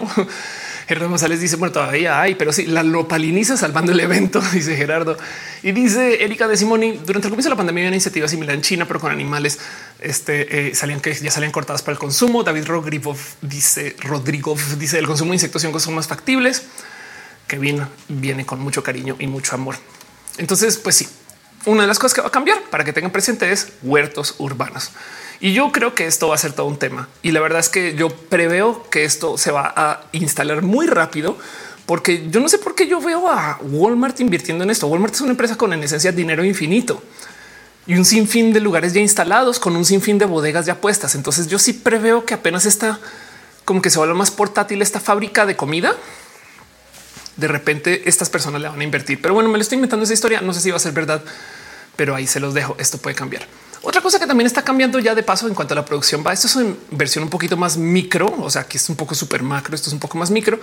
Es que ahorita, por ejemplo, está sucediendo esto el cuento de las cocinas oscuras, las dark kitchens, que definitivamente sí también están cambiando un poquito el consumo. No es tan, no es tan marcado, pero esto puede que les impacte a ustedes. ¿Qué son las cocinas oscuras? Por si no ubican o si a esta altura puede decir no conocen a alguien que tiene una cocina oscura o no la tienen ustedes. Em, las cocinas oscuras son cocinas hechas para Uber Eats, por así decir. En vez de tener, si vamos a montar un restaurante, no? Em, es más, hace nada una amiga me habló de eh, una cocina oscura. Se las voy a, vamos a buscarla y se las muestro. Digo, no, no tienen fotos de la cocina, pero para que entiendan cómo, cómo se ve este negocio por enfrente. Eh, este me invito. Saludos. Eh, sin que quien me dice eh, conoce la chiliza y la chiliza en esencia venden chiles en hogada por si les interesa. Les dice promo. es gente bien cool. Pueden hacer sus pedidos por WhatsApp, pero el punto es que es una cocina oscura, es una dark kitchen. Quiere decir que es un restaurante que no tiene espacio para comensales, solo pueden pedir. Entonces les hacen sus envíos de sus chiles en hogada. Es muy bonito porque dice quién los preparó y dónde y cuándo, pero toda esta gente no ve a ningún comensal qué lujo como restaurante, porque no te tienes que preocupar por lavar los platos, por tener tenedores, no te tienes que preocupar por la morra que llegó quejándose. Oye, es que me trataron así, me dijeron aquello. No te tienes que, no tienes que tener sección Gandhi ni Moset. O encima de eso, perdón por el chiste, o encima de eso, em, no tienes que preocuparte por toda la logística, hasta diría de algunos ciertos permisos que tienes que tener para tener un restaurante ahí. Esto puede impactar, por ejemplo, en la producción de la comida, en que si optimizas la comida para transporte, cambia la comida que nos ofrecen arrancando por uno que quepa en el container, dos que se pueda transportar temperaturas, algunas cosas que son intransportables, no? Por ejemplo, las papas a la francesa sabemos que se transportan muy mal o que duran mal si son enviadas a casa. Eh, y eso puede cambiar hábitos, no digo solamente por decir un como cosas que están definitivamente sucediendo. Ah, no estoy haciendo la tierra en mi carretera. Mi profe dijo hoy que no es que Monterrey no tenga agua, es solo que el agua se encuentra a gran profundidad y como es caro, nadie quiere meter las manos. Wow, mi suba está en el chat. Besitos. Federico dice justo el segundo se fundió el foco en mi cocina y ahora es una cocina oscura. Te quiero un chingo. Güey. Antonio dice: Ya checaste el desastre del mercado de Australia y la agricultura. ¿Crees que Australia sea la primera incursión en fábricas de comida? Híjole, es, capaz. En Australia es muy rico y hay muy poquita gente, entonces es óptimo para la investigación.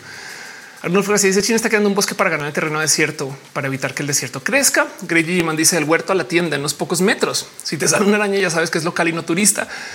Rocío Marante dice: Sí, conozco el concepto, pero no sabía cómo se llamaba. 5HR dice: Yo me acuerdo que así me imagino en bóvedas en acero que vamos a comer todo producido por hongos con saborizantes. Qué volado que es Asimov. Moneta dice agrovoltaica. Cubren sembradíos con paneles solares y dan resultados buenos. Ay, qué bonito, porque se puede regular la luz solar y humedad debajo de los paneles. Ok, entonces tienes un espacio agricultor, pero está debajo de unos paneles, aunque aún así el problema es que la agricultura al aire abierto va a ser la de peor calidad. Entonces, e-, esto es un tema. Esto va a ser y va cada vez va a ser más tema. Pero bueno, Luis Amos dice: o sea que las, doñitas que venden tamal en su triciclo de las niñas de su triciclo tienen comidas oscuras ambulantes. un poco, eh. Mi mujer dice: ¿Sabes cómo hace food para tener variedades de comida a dos mil pesos colombianos? Hay una respuesta colombiana para eso que es como muy de tías, pero es que es un lavadero. Mi suba dice lista para comer insectos viscosos pero sabrosos. Rubí Mendoza dice hola chulada. Este no, no es verdad lo de los lavaderos, no, pero me gusta mucho el chiste que es como muy de tía, no es, es, porque seguro están lavando dinero. Karen Pele dice así es mi pastelería, es desde una casa y no hay negocio a la vista. Exacto. Pero el punto es que las dark kitchens van a cambiar un poquito y la otra cosa que viene, y de nuevo, estas son cosas micro, esto no es algo que se vaya a adoptar a calidad mayor, pero también tengan presente que vienen formas de cocina robótica. Entonces hay millones de modos de ver qué es la cocina robótica, no están estas propuestas súper así desde el mega futuro de no literal deditos y manitas robot que preparan comida, que esto es una realidad y además tienen de chido que tú les puedes enseñar todo tipo de raras recetas y lo demás es solamente descargar, pero puede que existan procesos donde se hace comida de tal modo que Em, está hecha para que con poca intervención la puedas casi que ya pre preparar. Una de las cosas que la gente da por hecho acerca de la comida robótica es el hecho que tenemos, por ejemplo, esta comida que eh, creo que la palabra sería iofilizada. O sea que, por ejemplo, tenemos puré de papa. Pensemos en esto dos segundos. Tenemos puré de papa que es un polvo, le pones agua y se vuelve puré. No en esencia, cómo funciona em, el proceso de la y corríjame si estoy mal con eso de la iofilización es que tú tomas literal este puré machacado de papa y la pasas por una cabina que al hacer un vacío retira el agua, retira el agua, o sea, la o sea, queda como disecada, por así decir. Y entonces tienes ahora un polvo que cuando le vuelves a poner agua vuelve a tomar forma y no pierde tanta consistencia. Así también se hacen como los jugos Clyde y estas cosas también, ¿no? Y entonces em, eso dentro de todo eso ahí donde lo ven, em, este es un modo también de automatizar la cocina. O como está diciendo Federico son Thermomix con manos. Exacto. De hecho, la Thermomix de por sí es una propuesta de esto, no? Ahora que si tienes toda la razón. Entonces, la Thermomix en esencia va a ser lo que le hace TikTok a la moda de la ropa. Va a estandarizar ciertas recetas. Va a haber alguna comida específica que no se prepara porque no existe o porque la que existe no, no funciona con, con la robótica que tenemos. No Oscar, que yo tenía esa clase de puré eh, dice, eh, dice, Caro, mi cocina es oscura, todo se me quema. George Pérez gusta así prepara el puré de KFC, se hidrata el polvo. Em, este dice Gerardo, la, la liofilización, liofilización, creo que es en frío. Ándale, sí, es que no recuerdo bien cómo es el proceso. Y dice Ángel Michael Boria, las dark kitchens son hemos. Ángel Michael Boria el observatorio recibe en Puerto Rico era así, arriba el plato del radar, debajo de árboles y siempre muchos alimentos. Orales no sabía hasta que llegó James Bond y lo explotó. Ahora sí, el Fénix dice ya hay muchas cosas que les pones agua y ya quedan los hotcakes, macarrones con queso, pasteles. Exacto. Y entonces, ¿a dónde voy con todo esto? Estoy hablando de cosas que van a cambiar acerca del cómo consumimos comida en el futuro. El primero fue huertos urbanos. El segundo es depende de la tecnología disponible y la necesidad del transporte que vamos a comer. ¿Quién quita que luego aparezcan modos para transportar fácil algunas cosas que hoy en día son intransportables? Es que, a ver, por si nunca he trabajado en cocina, yo nunca he trabajado en cocina, pero me ha tocado colindar con gente que sí. Hay restaurantes que preparan ciertos platos tomando en cuenta la distancia de eh, saben como que los comensales están afuera, está haciendo frío, entonces lo vamos a calentar a tal temperatura para que cuando llegue esté más o menos a esa temperatura que sí se puede consumir allá, pero cuando sale de la cocina todavía está muy caliente. No hay gente que toma eso en cuenta. Así que prepárense para una versión extrema de esto. Eh, hace nada, eh, a ver, creo que fue Taco Bell New Restaurant. Sí, creo que fue. Estoy casi segura que es Taco Bell. Sí, em, hace nada Taco Bell hizo una mega propuesta de un nuevo formato de restaurantes que no necesariamente existía en Latinoamérica. Esto puede que no nos asuste tanto, pero en Estados Unidos sí fue de qué. Y entonces es un esquema de restaurante vertical. ¿Qué quiere decir esto? Pensemos en la logística. Entonces está hecho para que tú llegues en coche o en bicis, ¿no? que puedas recoger esto para Uber Eats y demás. Y acá arriba hay una dark kitchen, una literal genuina dark kitchen. Tú no puedes entrar al restaurante a pedir. Tú solamente pides y te bajan la comida en esos tubitos como de banco, no que llega y todo y te lo llevas y listo, perfecto. Todo es un mega restaurante hecho para este em, para drive thru solo para el drive thru, cosa que yo creo que se veía venir, no? O sea, cuántas veces hemos ido a un drive thru y hay como mucha fila. Pues en este caso tienen tres carriles, no? Y arriba están preparando todo a libertad de que arriba es solo una cocina. Entonces, como una dark kitchen con sistema de entrega. Si esto funciona, pues esto es una propuesta nueva que no conocemos y se los juro que va a ser fácil de implementar porque el tema con este restaurante es que eh, esto que hay acá arriba ahorita es un Taco Bell, pero estás de acuerdo que esto puede ser un McDonald's, un KFC, un Burger King, cualquier cosa, no? Entonces, encima de eso no tienes que cambiar ni los casi que ni los colores. Es posible que esto sean pantallas y ya no saben como que va a ser muy fácil de modificar ese tipo de restaurantes. Entonces va a cambiar el cómo comemos. Sí, Gary dice hasta aquí me llegó lo de la explotación laboral a mí también. Ángel Michael dice lamentablemente el observatorio en Puerto Rico no explotó James Bond, sino es que me corrupción que no lo usan el dinero del mantenimiento. Exacto. Fue Alex Trevelyan. Ok, ya, perdón, perdón. Arnulfo dice cierto. Los hotcakes de, eh, de, de, marca Costco y Samsung solo echan la agüita y quedan mejor que los tradicional. Sí que te me siento en el futuro distópico y sin interacción humana como me gustan las cosas. Daniela dice en Chilis, toda la comida la mandan empaquetada por porciones, solo se calienta y se arma. Wow, qué locura. A mí me rebasa eso, ¿no? ¿Cómo le hacen para que los restaurantes preparen la misma comida en todo el mundo? No, eso es wow. Federico dice, la pregunta es qué vamos a hacer con todo ese tiempo libre ahora que no vamos a cocinar, ver más TikToks. Exacto. Y hacer TikToks de cómo estamos cocinando cuando la verdad solo estamos añadiéndole agua a la, cosa.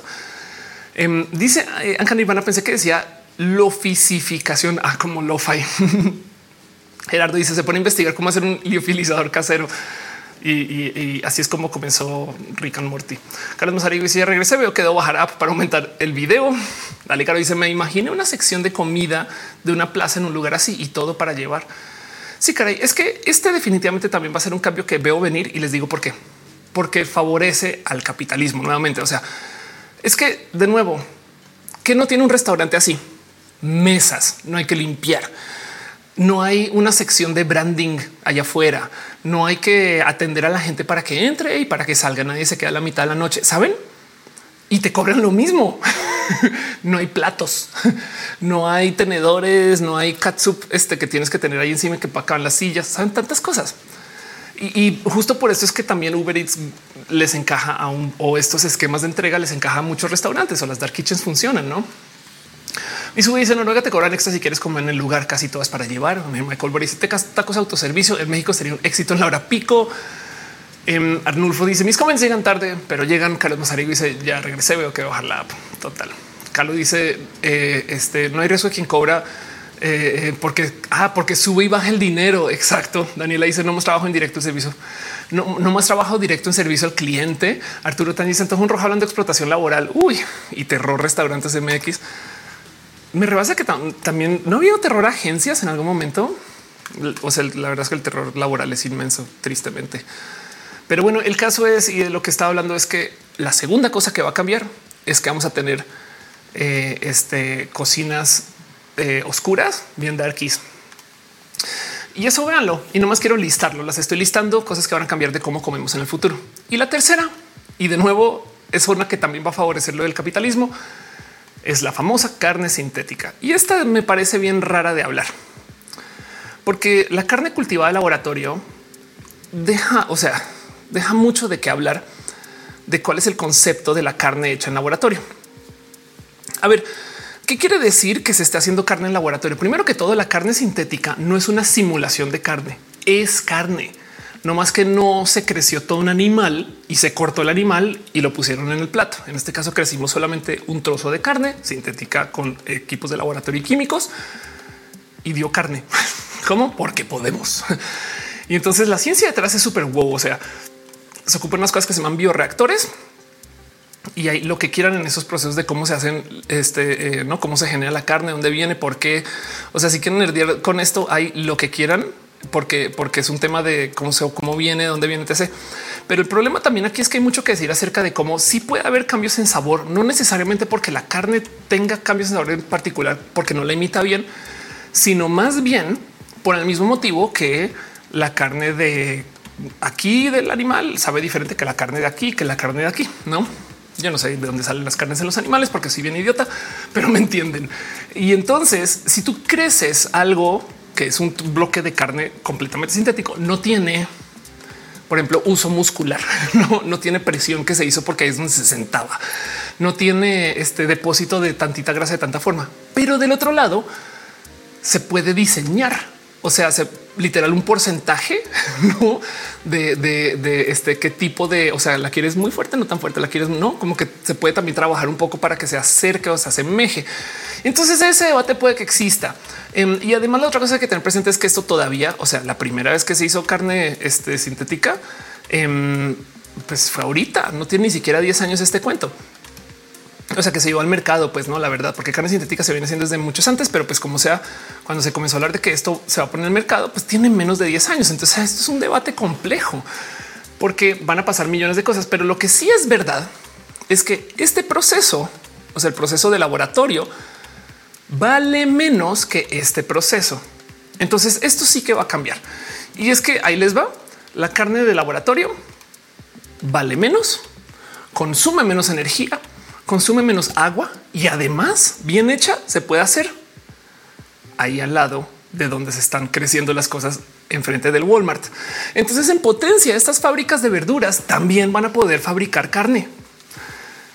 ¿No es esto una locura? O sea, que existan estas fábricas urbanas que hacen carne y verduras y frutas. Saben, esto es una locura, no está tan lejos y la ciencia medianamente existe.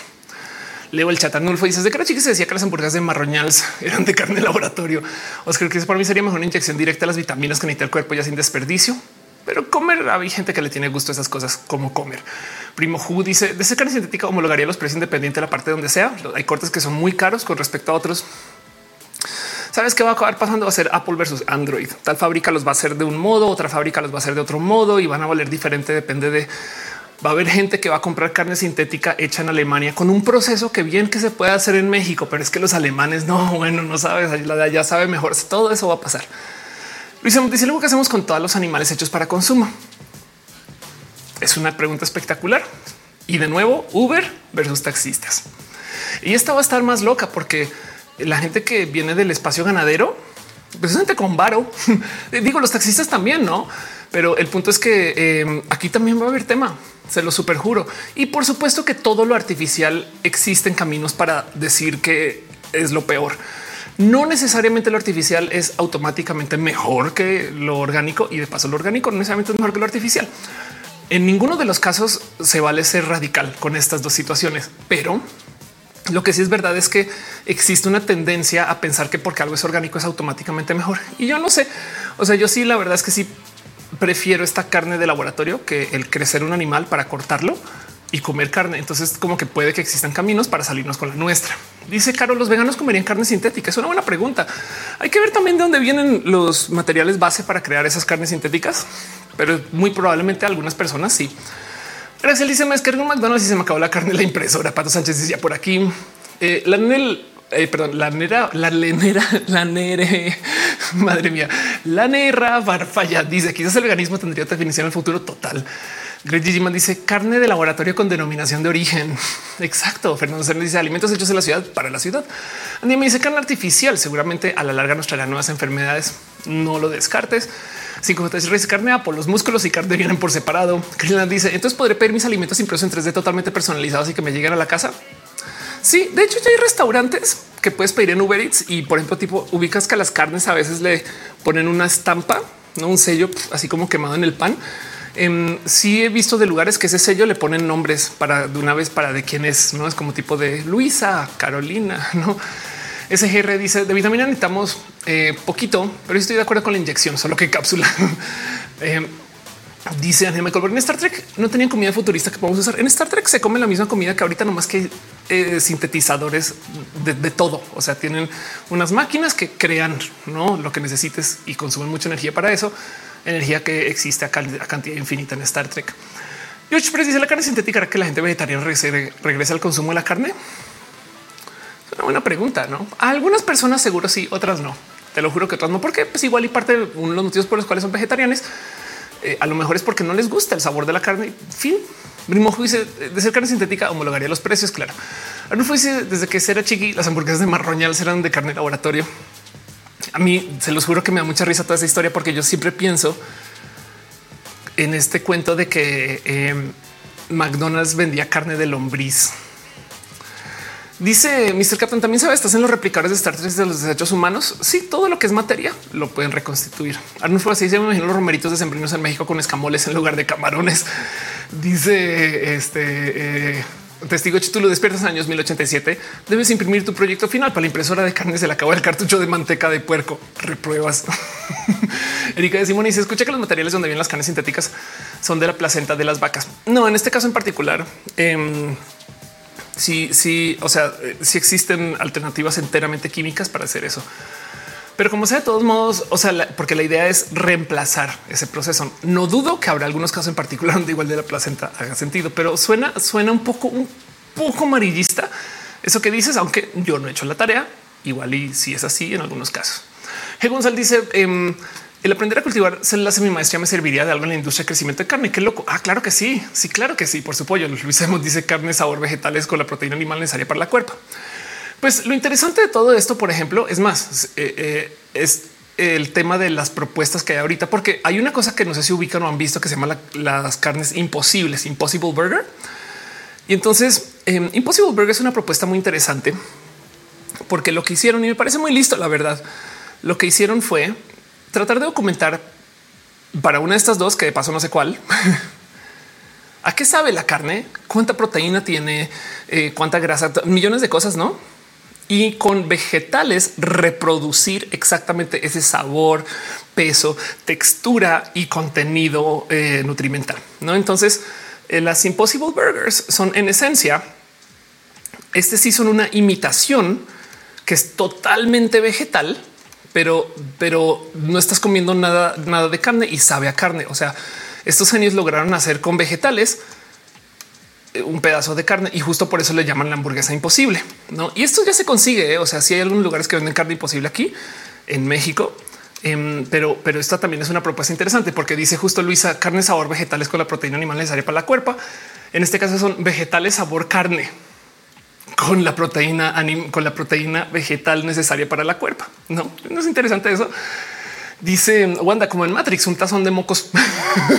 Ahora sí, el Fénix dice: Los animales comen carne sintética, su carne sabrá igual. Qué buena pregunta. Y dice Caro, la duda es si la carne sintética será más barata que la carne normal. Pues el tema y justo es ese, no que debería de serlo, pero ya sabes cómo es la producción. No vamos a buscar porque yo estaba tuiteando esto hace muchos ayeres y todavía debo tener esa gráfica muy a la mano. Of course, carne sintética. Vamos a ver si esta gráfica existe. Aquí está. Entonces, eh, esto es un pequeño análisis. No en rojo es carne de ganado, en verde es reemplazo vegetal de carne Beyond y en azul es carne sintética hecha en laboratorio. Entonces vamos a ver las gráficas. Espero que se alcance a ver si se va a alcanzar a ver un poquito. CO2. Esto es lo que produce en rojo la carne de ganado, en verde. Saben que vamos a abrir esto y vamos a hacerle zoom para que tengamos un poquito más de ahí está. No. Entonces en CO2, eh, esta es el ganado. Esto es el beyond, o sea, los que es vegetales que saben a carne y esto es la de laboratorio. En energía que se consume, definitivamente la que menos energía consume es la de laboratorio. En uso de tierra, metros cuadrados. Este eh, supongo que, eh, ¿qué, será energía, quizás. Bueno, metros cuadrados. Este, pues obviamente también el tener un chingo de vacas no consume un chingo de espacio. Lo mismo tener plantas, pero no es lo mismo y nada como el laboratorio. En uso de agua. Curiosamente, las de laboratorio consumen más agua. Pero pensando en que entre el tema de uso de tierra y uso de energía, la que es de laboratorio es la que menos tiene presencia, se lo super juro que va a ser más barato de hacer. Pero sí es una verdad y si es una realidad que en el mundo del capitalismo, si existe una industria, o sea, si hay millones de fabricantes, hay competencia, eso tira los precios a piso. Entonces, podría ser que un pequeño fabricante de carne de laboratorio, aunque le cueste menos hacerla, no la puede vender tan barata como la que viene del ganado, porque es posible que hasta la gente que tienen aquí, este, la gente ganadera, por unos meses vendan su carne a la pérdida con tal de quebrar a los de los laboratorios. No, eso puede suceder. Entonces es una buena pregunta de si va a ser más barata. Debería de serlo porque les vale menos hacerla. Pero qué sabemos de las empresas? no. En fin, Dicen Germán Corpel, es imposible porque estar hechas con las plantas que iban a comer las vacas para la producción de hamburguesas. Imagínate, nos saltamos todo un paso. Dice Fernando ser unas carne de laboratorio de su perro. Gary dice y golpearía también la biodiversidad, igual que el tema de los zoológicos. Dice Luis Vargas, yo me siento en el rojo, ya me perdí la habilidad de entender toda, toda velocidad. Bienvenida. Gracias por volverse. O sea, no dice carnes con sabores, carne sabor a chocolate. Imagínate eso, no lo dudes. Arnulfo dice la carne de laboratorio sería como las células de Henrietta Lacks. La carne sería clon de las de una vaca original. Sí, y eso puede llevar a problemas más adelante. Sí. Em, pero bueno, dice Federico Meat es una empresa dedicada a alta sustitución de carne por vegetales y Estados Unidos tiene convenios con algunas cadenas de fast food para incorporar al menos un producto. Y aquí me consta en México también. En el súper tú consigues Beyond Meat. Depende de dónde vivan, depende del súper, pero yo lo he visto. Calaco dice la mayor parte de los granos se producen son para el consumo de ganado. También debe un impacto social en ese tema. Y no solo eso, sino que también la, mayor parte de los antibióticos se consumen para el ganado y del ganado viene una cantidad inmensa de gases este, eh, invernadero, ¿no? Pero bueno, dice Ana Luna, ¿qué pasa con los agricultores y ganaderos? Exacto. Es que justo no tengo una respuesta para eso y esperaría una, o sea, en un mundo utópico, que la gente que está en la agricultura le invertiría esto. Pero ya vimos lo que pasó en Uber y los taxis, ¿no?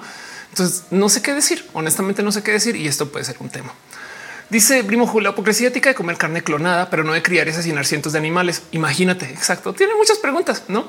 Pero esto, como sea, como esto le favorece al capitalismo, yo veo gente impulsando esto. Así no sea ético.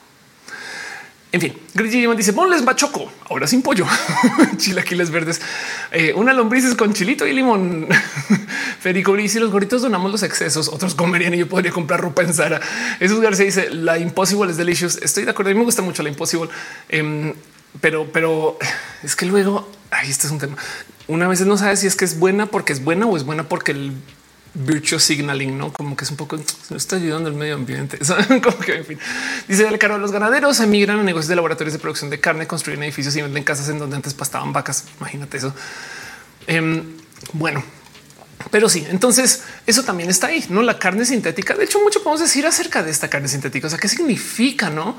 Em, eh, eh, eh, cómo se, o sea, la gente de verdad que tiene todo tipo de raras respuestas al proceso de la carne sintética, porque em, hay algo ahí del cómo y qué significa y de dónde viene y, si, y este, la carne sintética de por sí em, es, un, es un cambio genuino. Me explico como que hay algo hay que decir acerca de, del impacto de, cómo hay gente que no le va a gustar solo porque tiene la palabra sintética. ¿no? Entonces capaz si no más hay que buscar otra palabra, en fin, tantas cosas.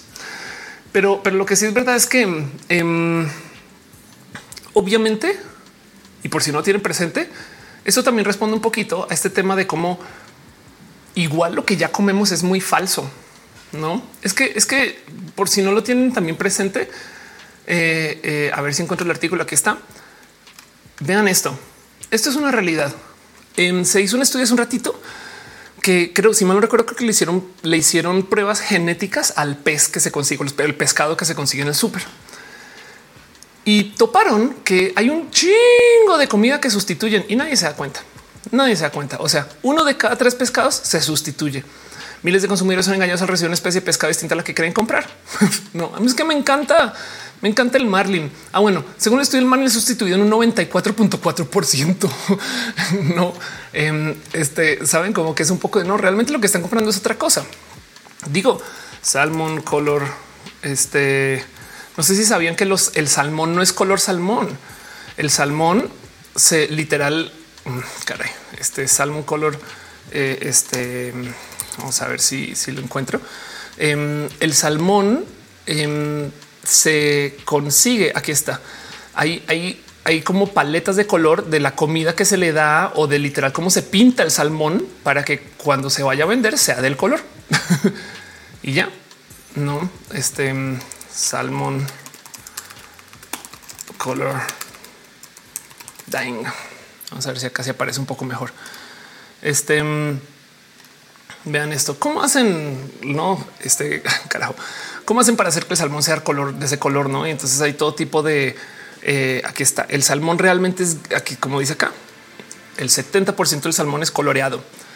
Entonces, esto es un, no más por dar un ejemplo, no de, em, de exactamente cómo se fabrica, de dónde viene, eh, qué es y lo que comemos ahorita que se considera lo natural y lo orgánico. Eso súper cero es natural y súper cero es orgánico hoy en día. Dice G. González, ¿se podría patentar a futuro las células para crecer carne? No lo dudes que ya. Oscar que dice, esto no hizo unos problemas a del salmón. Claro que sí. Eh, Axel Fénix dice, igual 10% de cada pez es plástico.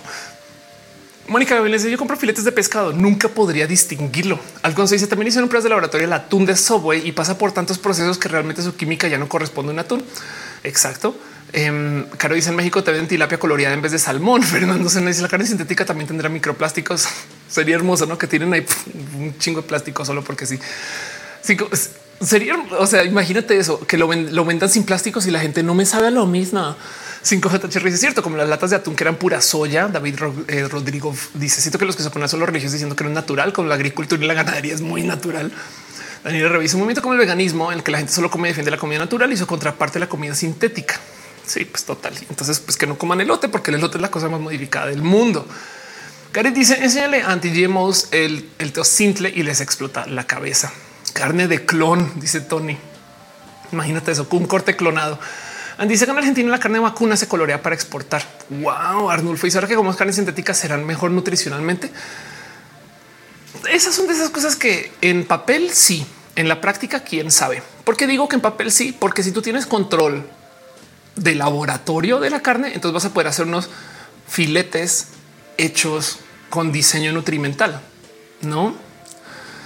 Pero bueno, dice eh, Aracel que hacen los veganos cuando toman medicina. Las cápsulas son hechas con grasa animal. Todas no sabía.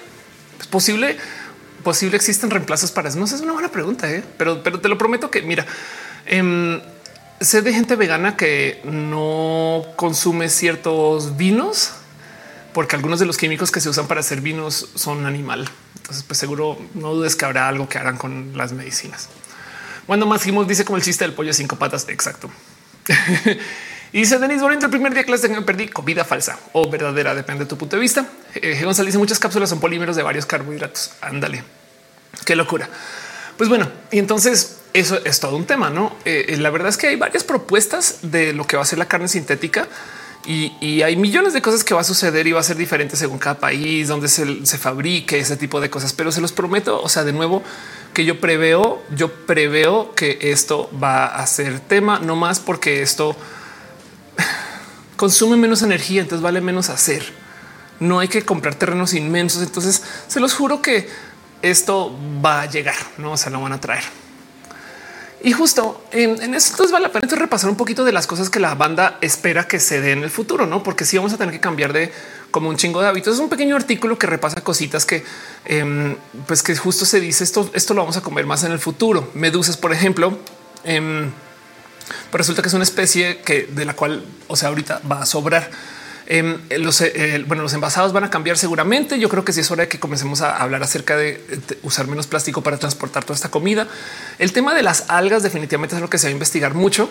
Hay un caso en particular que yo quiero observar de esto porque em, las algas en particular como plato y, comida, por ejemplo, podría impactar para bien en México que nos sobra el sargazo. El sargazo es algas que están apareciendo por millones de motivos, porque hay eh, calentamiento global, entonces las aguas están más calientes, porque hay todo tipo de fertilizantes que llegan al mar por sobreuso y están llegando al océano, porque simplemente hay corrientes diferentes, porque hay millones de motivos por los cuales el sargazo ahorita es una cosa que llega y literal mandan camiones a sacarlo, que hay gente que no sabe lo que es el sargazo.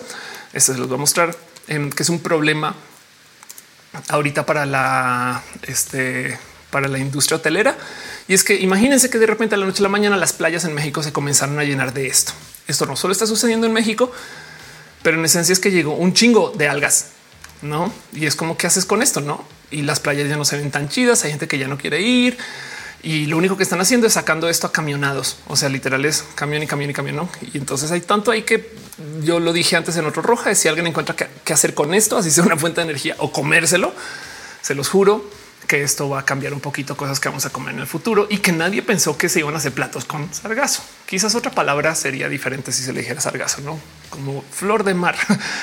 Luisa Demos dice: em, Está comprobado que los humanos podemos vivir con algas sintéticas en el Michael dice con las algas también se hacen telas para hospitales y vendas. Eh, dice Fernando, la carne Kobe del futuro será que fabricaron laboratorios autorizados Kobe. Claro, Chile que les verde es una perrona sopa de medusa con alga. Em, y dice eh, Caro, el sargazo sale porque tiran poposita al mar. Em, pero hace rato, pero puede ser también, no? Sí, Caro dice las medusas se comen. No sabía que sabrán con limón. Caro, este deja de reciclar. ¿no? Por supuesto que es la pregunta más mexicana de todas. No medusa con limón. Dice este mm, eh, en el chat Primo que las cápsulas eh, contienen gluten. Órale, no sabía. Si el fénix son polímeros, pero se hacen con glicerina y grasa animal. No tenía la más mínima idea. Vea pues.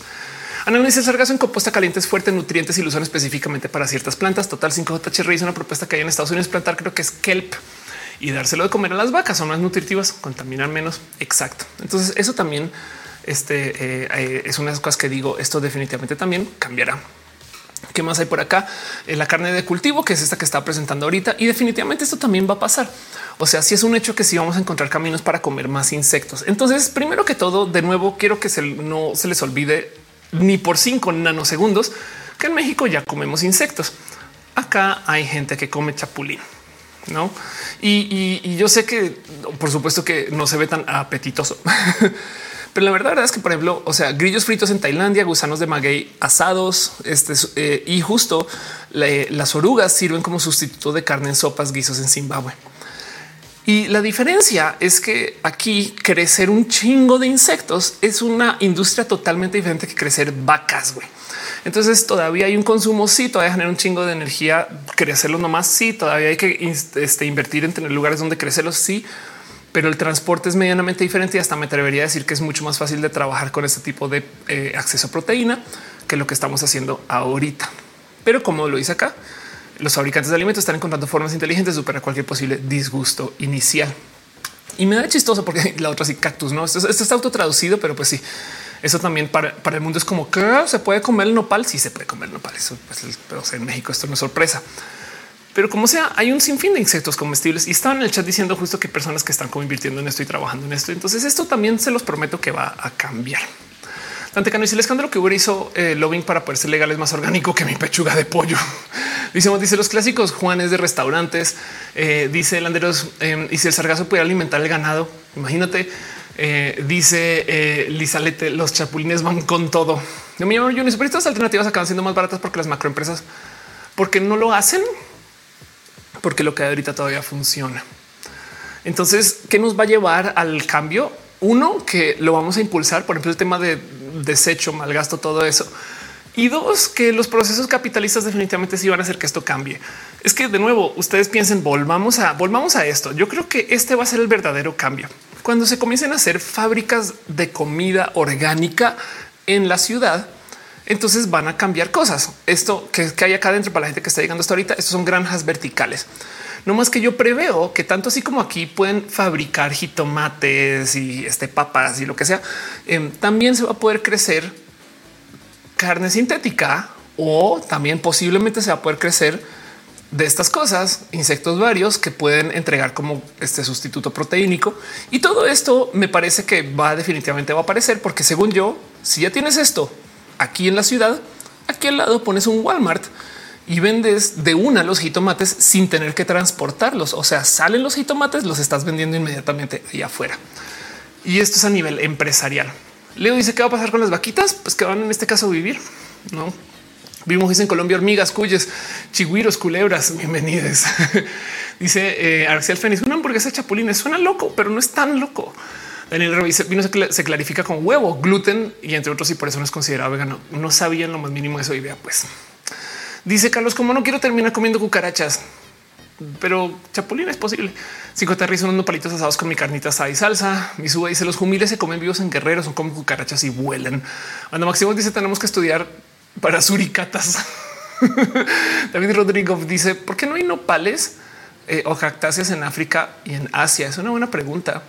Em, puede ser nomás un tema de accidente geográfico. Eh, dice Mónica, a mí me sorprende mucho descubrir que se come el nopal. A mí también en su momento, Carlos Mesario dice hay diabéticos que le rebasa que la insulina se la administran, a que la insulina que la administran es de origen animal. Claro. En Flavio le gusta eh, como estoy. Muchas gracias. Y, eso justo sucede. Caro dice en China cultivan nopales, seguramente porque en China cultivan todo lo que es cultivable.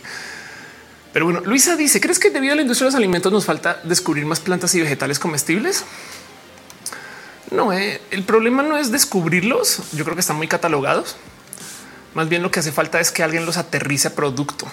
De nuevo, el sargazo ya existe, pero no hay desarrollo de producto para volver esto algo que se pueda vender. Entonces, por ahora, lo único que se está haciendo es que se está sacando esto a camionados y se tira por allá. Y seguramente hay algo ahí que se puede hacer. Esto tiene que ser más que solo basura, no? Pero bueno, dice Oscar Black, no existir impresoras 3D de comida. Pues ahí donde lo ves. 3D Food Printing. Esto es algo que se está buscando desarrollar porque si hay, hay procesos de impresión 3D eh, de gente que está buscando eh, este literal imprimir su comida. Vamos a ver un video random. Yo no sé qué hay acá adentro, pero por ejemplo, en temas de pasteles, eh, en temas de postres y estas cosas, ya hay alguna forma de impresión 3D, lo cual entonces eh, se presta para que tú puedas hacer estas cosas así bien raras y que salgan inmediatamente de una máquina en vez de tener una persona que los está preparando y esto pues, va a hacer que esos procesos sean más baratos, no? Em, pero bueno, que existen algunas impresoras de comida, existen, que existen impresoras de comida que hagan eso que queremos, falta, pero mm, alguien se lo va a inventar si ahorra dinero. Dice Luisa de Montaña, no, que está haciendo ladrillos con el sargazo. Qué chido, qué bueno.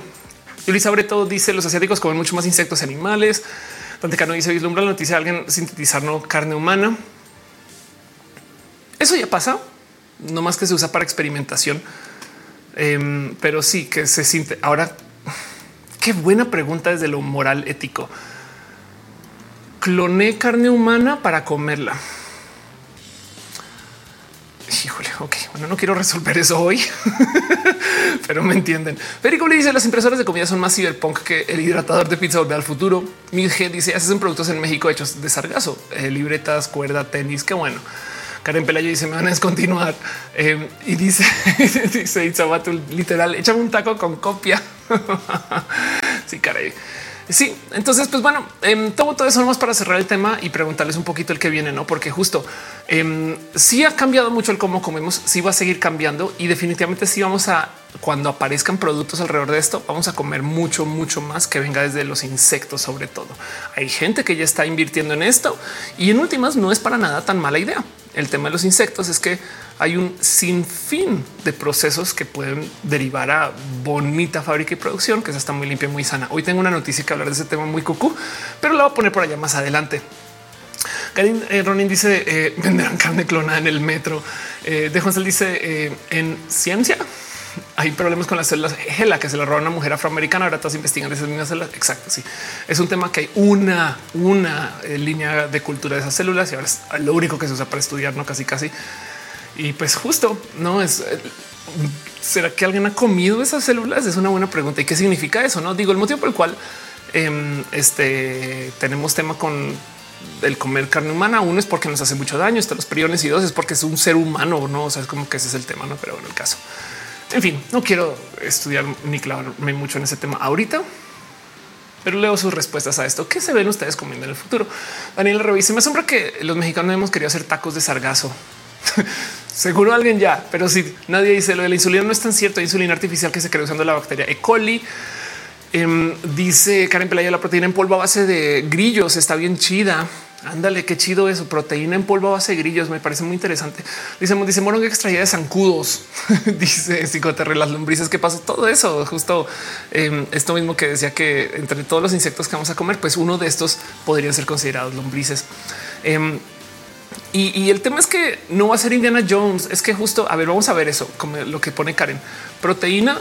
El problema del por qué no los comemos es porque porque tenemos una idea de lo que queremos comer y no es comer así las como los insectos en la boca, pero en proteína, grillo, polvo, no eh, tienes toda la razón. Esto es algo que ya se consigue eh, y que en últimas nos están diciendo viene de grillo, no, pero está en polvo.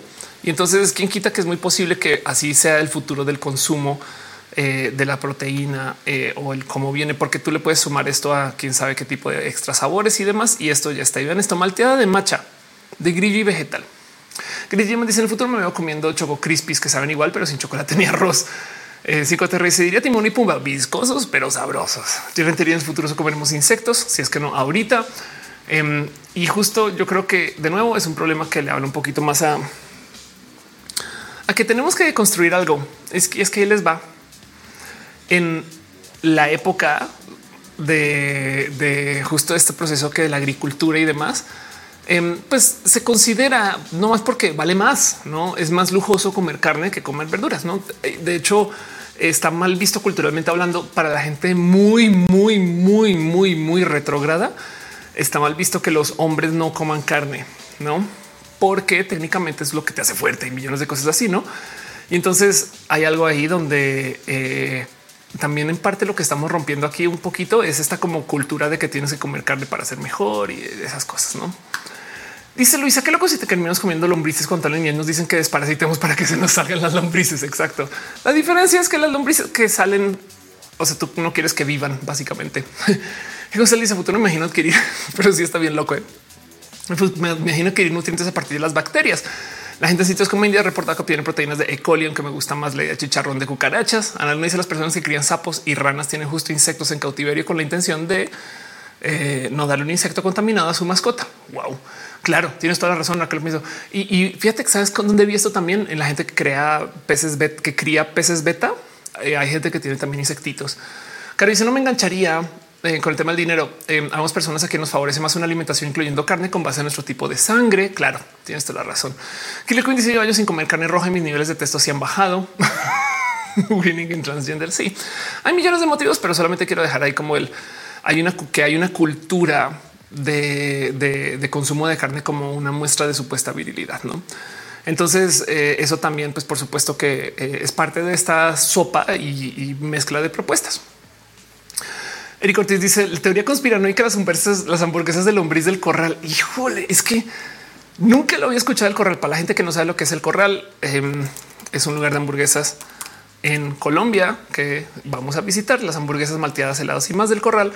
Este nomás para que sepan, esto es considerado comida rápida en Colombia y ahora sí son hermosas.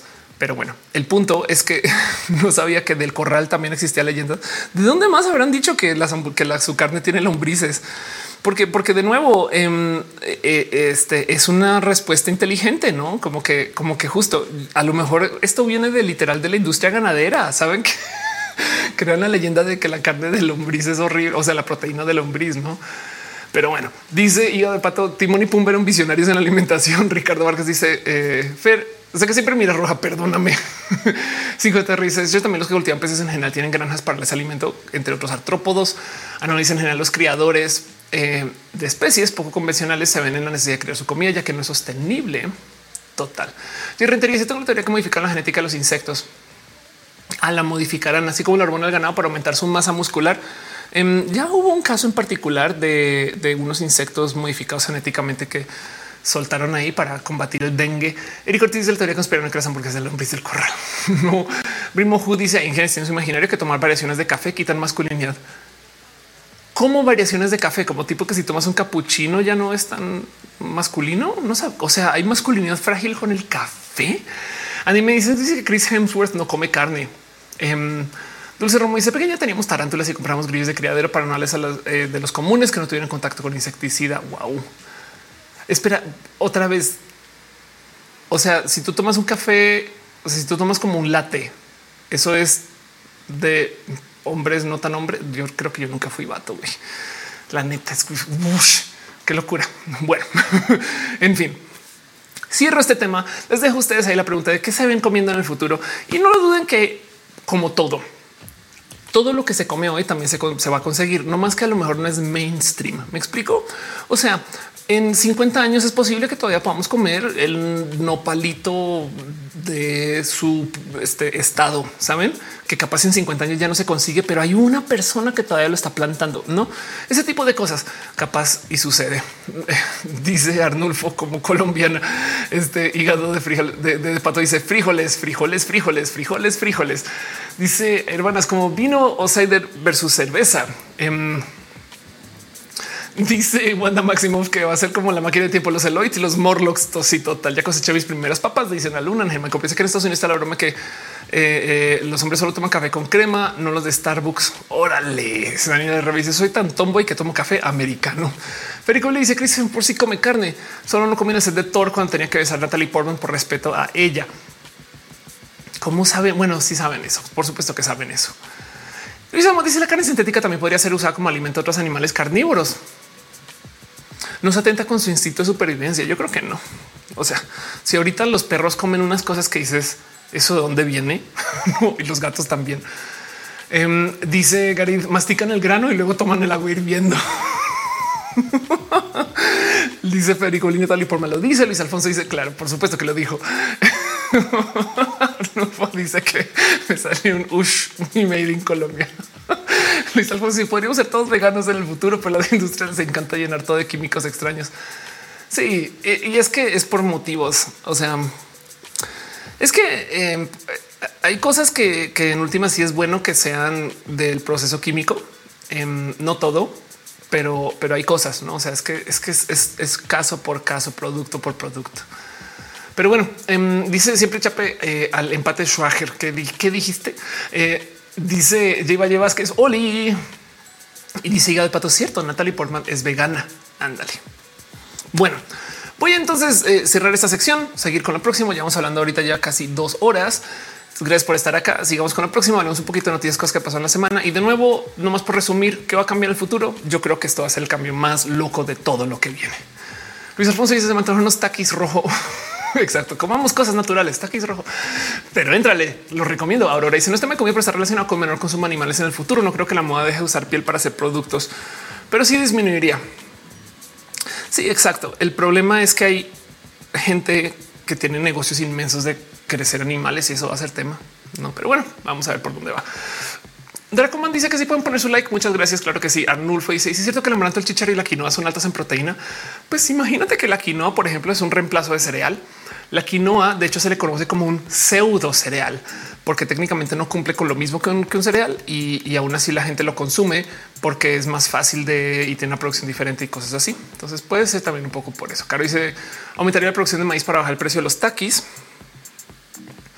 Uy, es una buena pregunta esa, pero bueno el caso. Va a pasar la cortina super mega turbo profesional.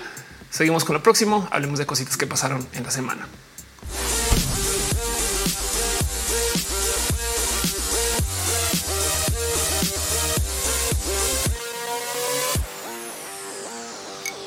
Cinco JHR deja la pregunta de es cierto, no? Si se puede hacer carne de laboratorio, no se puede hacer piel de animal de laboratorio. Y la respuesta es sí.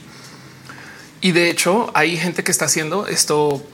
Por supuesto que es una propuesta del IPN, pero chamarras de nopal. Esto es una realidad. Em, hay una este, opción eh, vegana para las chamarras de piel que son hechas de nopal y por supuesto que fue desarrollada en México. Em, vamos a ver si encuentro el artículo aquí, pero me acuerdo de leerlo en su momento este, eh, porque, porque pues funciona, me explico, o sea, como que eh, aquí está, bolsas, zapatos, ropa hechas a base de nopal, ¿no? Deserto, ok, aquí está. Es similar a la piel animal, pero es hecha a base de nopal. Y entonces vivimos en este mundo, ¿no? O sea, como que viendo el producto nomás, quién sabe cómo se sienta, quién sabe cuánto dure, quién sabe cómo no tome el sol, no sé qué, pero como sea, esto viene del nopal y no de animales. Pero bueno, Según eso es plástico, la piel de nopal. Dice Aurora. Ay, les queda un chingo, güey. Vámonos a lo próximo. A veces, cuando pasa la semana entre roja y roja, yo me tomo aquí nomás un poquito de tiempo de sentarme a ver qué sucedió en las noticias. Y entonces eh, yo nomás eh, hago una pequeña eh, lista de eventos y cosas que pasaron y creo esta sección que se llama abrazos este, sin contacto por la salubridad. A veces vemos animales también porque, porque pues, este, los animales son hermosos y entonces aquí lo dejo nomás de fondo. Pero para esto las noticias y cosas que pasaron en, la semana, lo primero que tengo para ustedes es una pequeña noticia acerca de las inteligencias artificiales. Nuevamente eh, se puso en debate el tema de a quién le pertenece todo lo que creen las inteligencias artificiales. Es una buena pregunta y básicamente lo que dijeron es ninguna inteligencia artificial va a poder hacer eh, eh, una patente para un invento. Y medianamente hace sentido esto un poco. Digo medianamente porque las inteligencias artificiales no tienen cómo discutir esto legalmente hablando y porque no hay una entidad detrás como que digas, oh, claro, le vamos a dar a data no el permiso para que patente algo que se inventen. Pero del otro lado es el tema de cómo em, tenemos mucho que hablar y decir acerca de lo que se decidió aquí. Porque lo que están diciendo justo es que las inteligencias artificiales no pueden patentar algo porque técnicamente, y ojo, ojo el argumento. O sea, lo que están diciendo es que técnicamente lo que hacen las inteligencias artificiales no es crear, sino imitar. Y este debate es súper, súper, súper profundo. Porque ¿Por qué imitan? Porque tienen que aprender de algún lugar. Y entonces es arte creado es prestado o es robado, no? O sea, si una inteligencia artificial aprende a pintar como Picasso, entonces técnicamente eso es creatividad de Picasso que una máquina aprendió a reproducir. El problema es que podemos decir lo mismo acerca de las inteligencias orgánicas. Vamos decir lo mismo acerca de los seres humanos, porque también aprendimos viendo a Picasso y entonces comenzamos a crear, digamos, una variación de eso. Y ahora lo que hizo oh, eso es súper creativo. Entonces, em, el tema de, que las inteligencias artificiales no pueden patentar y de a la par, porque genuinamente no están haciendo nada, sino están reproduciendo, es bien, bien, bien profundo y a ver en qué acaba toda esta discusión, porque luego y, si las inteligencias artificiales sí pueden crear y sí pueden patentar, entonces alguien podría hacer un sistema de inteligencia artificial que genere 500 millones de cuadros y los intente patentar el tiempo con dinero. Saben, es una pregunta compleja y ahí se los dejo. Nuestra dice: se aprende la técnica de Picasso y hace su propia obra. Exacto. Y es lo mismo que haría yo si yo aprendo la técnica de Picasso. Pero le dice la inteligencia artificial como raperas crean a partir de samples. Exacto. Mónica Gavilán dice se conseguía acceso a DAL y para hacer pruebas de usuario está genial. Sí, eh, vuélvete, por favor, publica cosas y tuitealas. Eh, Brimo Who dice está leyendo que en Starbucks solo contrata gente de la diversidad para recomendar mejor el café de cada quien. si quisiéramos. Como dice, ¿has visto el cuero hecho de puro mango? Que bueno, Máximo dice, eh, ¿será verdad un video en China con comida falsa hecha de plástico? Federico le dice, bueno, también la, otra cosa es, ¿y si la comida toda es pastel?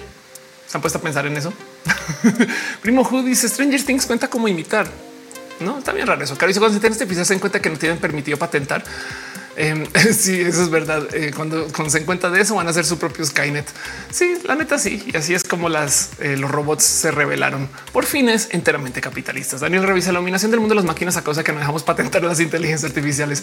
Saben que denle las gracias a sus Alexas o a sus Google asistentes y a Siri, nomás para detener un poco la invasión de las, este, de las computadoras. Pero bueno, una noticia, cosas que tengo para ustedes. Otra noticia, algo que les quiero compartir.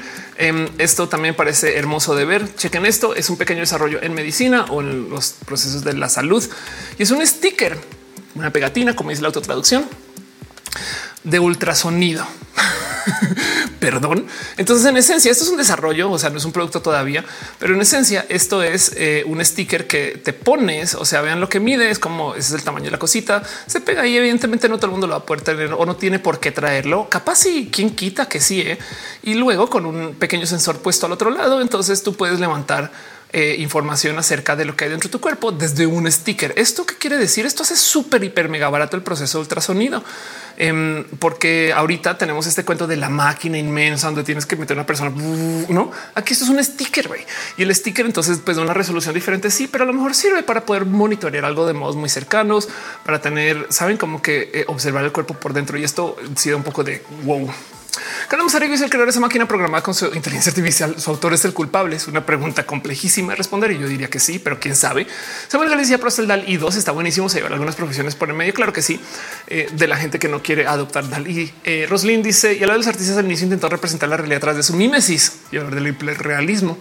dice: Existen replicadores de olas pictóricas con excelente detalle. Los robots podrán hacer eso y hacer ganar dinero a los replicadores. Exacto. Y de hecho, si hay robots que firman, eh, no me sorprendería en lo más mínimo este, que existen robots que dibujan, no? O sea, esto, esto es una realidad. Eh, ustedes, si algún día o sea, es una máquina que pueden comprar ya. Si tienen que enviar muchas cartas, por ejemplo, este cuento de que el presidente de los Estados Unidos firma todo lo que envía a correo de no hay gente que redacta las cartas del presidente, por ejemplo, los niños de la escuela de la no sé qué Em, y entonces el robot replica la firma y listo, San se acabó. No hay lo que quieran en robots de firmas. De hecho, esto, esto es una, esto es una industria vieja. ¿Qué, carajo que busque? Este no, esto no es lo que está buscando. Eh, esto es este, una aspiradora. Pero bueno, el caso es que em, sí, sí existen robots eh, que firman. Esto se ve que es algo evidentemente muy hecho en casa. Em, pero si existen esos robots que hacen esto, no dudo que existen unos que dibujan. Manu Ruiz la máquina que es una recurrencia en el arte. Están haciendo robots por otro lado. China sigue siendo algo. Es verdad. Férico y México también parece chiste. Férico dice un sticker para no por entretenimiento para adultos japoneses. Se soba las manos y sonríe. Eh, Caro dice el creador de la inteligencia artificial no es culpable de lo que aprende. Quien educa la inteligencia artificial sería responsable. G. Dice toda esa tecnología por obtenerse con los recursos que hicieron Estados Unidos y su visita a Taiwán. claro que sí. Barbana dice los que utilizan inteligencia artificial en TikTok que utilizan son esas máquinas que mencionas. No sé bien de qué hablas, pero, pero es que las inteligencias artificiales se hacen a la medida. Entonces cada quien la fabrica, por así decir. Dice Arnulfo es una máquina para falsificar firmas. Pues la pregunta de que si falsifica es bien profunda, si lo piensas, no? Porque tú le enseñas a una máquina a firmar como tú. No sé qué hacer. Exacto. Dice Wanda Máximo. Eso es como es la firma de Teseo. Dice Wanda es el barco de Teseo, es la firma de Teseo. Qué buena respuesta. Muchas gracias. Exacto. Pero bueno, ahí se los dejo una noticia, una cosa que hay ahí presente. Eh, hay stickers de ultrasonido y acabamos hablando de máquinas que firman. No pasa nada de eso. Vamos de eso arrojan a hablar de millones de cosas. Em, luego, la otra cosa que tengo para compartirles a ustedes es una nota que me pasaron aparte de team moderación y es todo, todo, todo un tema. Entonces voy a tratar de resumir este tema para no clavarnos mucho. Y es que justo en España otra vez está levantando el tema que ya hemos levantado en México varias veces y que es súper profundo acerca de la regulación de gente influencer. Y entonces, ¿Qué pasa? Hay una nueva ley de comunicación audiovisual que está afectando a influencers y streamers en España donde lo que quieren hacer es eh, de muchos modos eh, tratar de controlar un poquito el que se comunica y cómo el Estado va a poder intervenir directamente en qué contenido se pueden o no emitir en las plataformas de emisión de video, que esto es, o sea, esto es horrible de decir. Cuando sirve para bien, estas cosas ayudan, no? Porque es claro, por supuesto, hay que poner un freno en la gente que está haciendo tipo de reales estupideces que dicen en redes sociales y que generan daño. Del otro lado también, evidentemente, el problema con esto es que es el gobierno diciendo que se puede decir y que no se puede decir. Entonces, uy, qué tema. De paso, afecta a creadores españoles fuera de España. Y entonces es un híjole, qué dilema, porque por un lado tenemos este tema de que las redes sociales censuran y o moderan y controlan el contenido. Ahora el gobierno también. Entonces las redes sociales a una negociación con eso y los gobiernos también. Y, como sea, prepárense para que alguien ocupe esto para fines políticos. Porque del otro lado, recuerden que en México hubo un caso en particular de, eh, no creo quién fue, pero eh, unos videos que se tumbaron por supuestas denuncias de derechos de autor, pero que eran motivados por fines políticos. Y no creo bien cómo es el caso, pero a donde voy es que prepárense a que esto se le dé uso también totalmente político y hay mucho de qué hablar acerca de este tema. Ahora, sí es verdad que mucha gente está buscando regular el que se puede y que no se puede decir por parte de ser influencer, porque estas regulaciones existen para los medios. De hecho, la discusión de qué pueden decir los medios ya es todo un tema. Por eso existen leyes de difamación, por eso existen leyes de este, eh, eh, protección de fuentes, por eso existen leyes de cosas que protegen a los medios o les desprotegen, no como que también tienes que decir dónde vienen estas cosas, no? Y los influencers, al no ser un medio, entonces nos podemos pasar eso por real con el triunfo. Entonces hay gente que abusa de, pero del otro lado, por ejemplo, las redes sociales también abusan de eso. Facebook, por ejemplo, no tiene que responder a ninguna acusación de difamación porque Facebook y ojo, y puede que depende cómo lo vean, les den la razón. Facebook dice es que no somos un medio, somos una plataforma, somos una red social. Entonces, claro que no nos tenemos que tener las leyes de los medios. Y eso es todo un tema. Si se lograra clasificar una red social como un medio, entonces hay un chingo de reglas que entrarían en juego, pero ahorita no entrarán en juego. Están clasificados de modo diferente. Y entonces deja la duda de y si un medio pone contenido sobre las redes, que opera, no todo esto son grises, hoyos, temas complejos y hay todo tipo de discusiones, unas que me parecen muy moralinas, unas me parecen muy necesarias, unas me parecen muy que abren más el camino al abuso que a la justicia. Uno en particular que me parece rarísimo y complejo es este que yo lo topo moralino, la neta, pero es este que em, en Noruega eh, es, este cuento prohíben a las qué locura que dicen las influencers y no los eh, eh, o los y las ahora que lo pienso. Pero en el caso aprueban una ley con objetivo de luchar contra la publicidad engañosa y los ideales de belleza irreales. Entonces, si tú photoshopeas una foto, tienes que decir que fue retocada. El tema es que pues hay casos que tú dices, claro que hay retoque, pero hay otros que dices que, clasifica como un retoque, porque cuando yo tomo fotos con mi teléfono, si es un iPhone, el iPhone tiene filtro de belleza que no se puede apagar. Fin, Apple lo decidió. Entonces las fotos todas tienen retoque. HDR puede ser considerado como un retoque también. Y si no, de todos modos, el ocupar un lente diferente puede ser una forma de retoque. Bueno, es Photoshop el que está aquí en juego. Bueno, y si no usas Photoshop, si no, no sé, este, eh, si usas cualquier otra herramienta en línea para hacer modificaciones, saben como que hay tanto que decir acerca de qué significa esto y por dónde va. Em, eh, eh, es como bien complejo todo este tema. Dice Jay Rentería, adiós a los reporteros independientes de Facebook. Imagínate, Luisa Noticias como decía la banda que no tiene la capacidad de distinguir el contenido que consume por lo tanto, el gobierno debe decir, y eso es otro tema que me choca y tienes toda la razón, en vez de enseñar a la gente esto el pensamiento crítico, no, porque es que también yo sé que hay influencers pendejos, idiotas, ladrones, estúpidos, criminales y hay injusticias. Una de estas en particular que se discutía mucho en el chat de Team Moderación es de por qué castigan a ellos con todo y que yo no quiero defender a ellos, la neta, y no, por ejemplo, a cómo se llama este güey Ricardo Ponce, no? Y pues bueno, ellos tiene sus motivos y Ricardo, en últimas, sí es horrible que el güey crece en la audiencia, no? Entonces em, podemos hablar de que puede haber una misoginia en realidad en todo esto, porque no solo, no solo es Ricardo Ponce.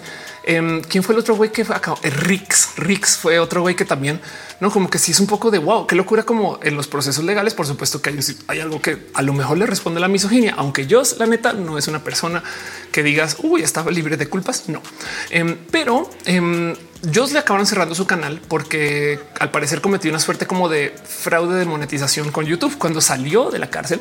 Todavía, bueno, no la cárcel, cuando salió de, estar este, eh, eh, Em, en fin, cuando volvió a su casa, eh, eh todavía tenía acceso a sus canales, no más que tenía un tema como de ciertas reglas que cumplir, en particular una que voló al ocupar un sistema de monetización, un canal que no era de ella y al parecer era como su esposo. Pero en fin, Dios no tiene mucho ángel como para que la quieran defender.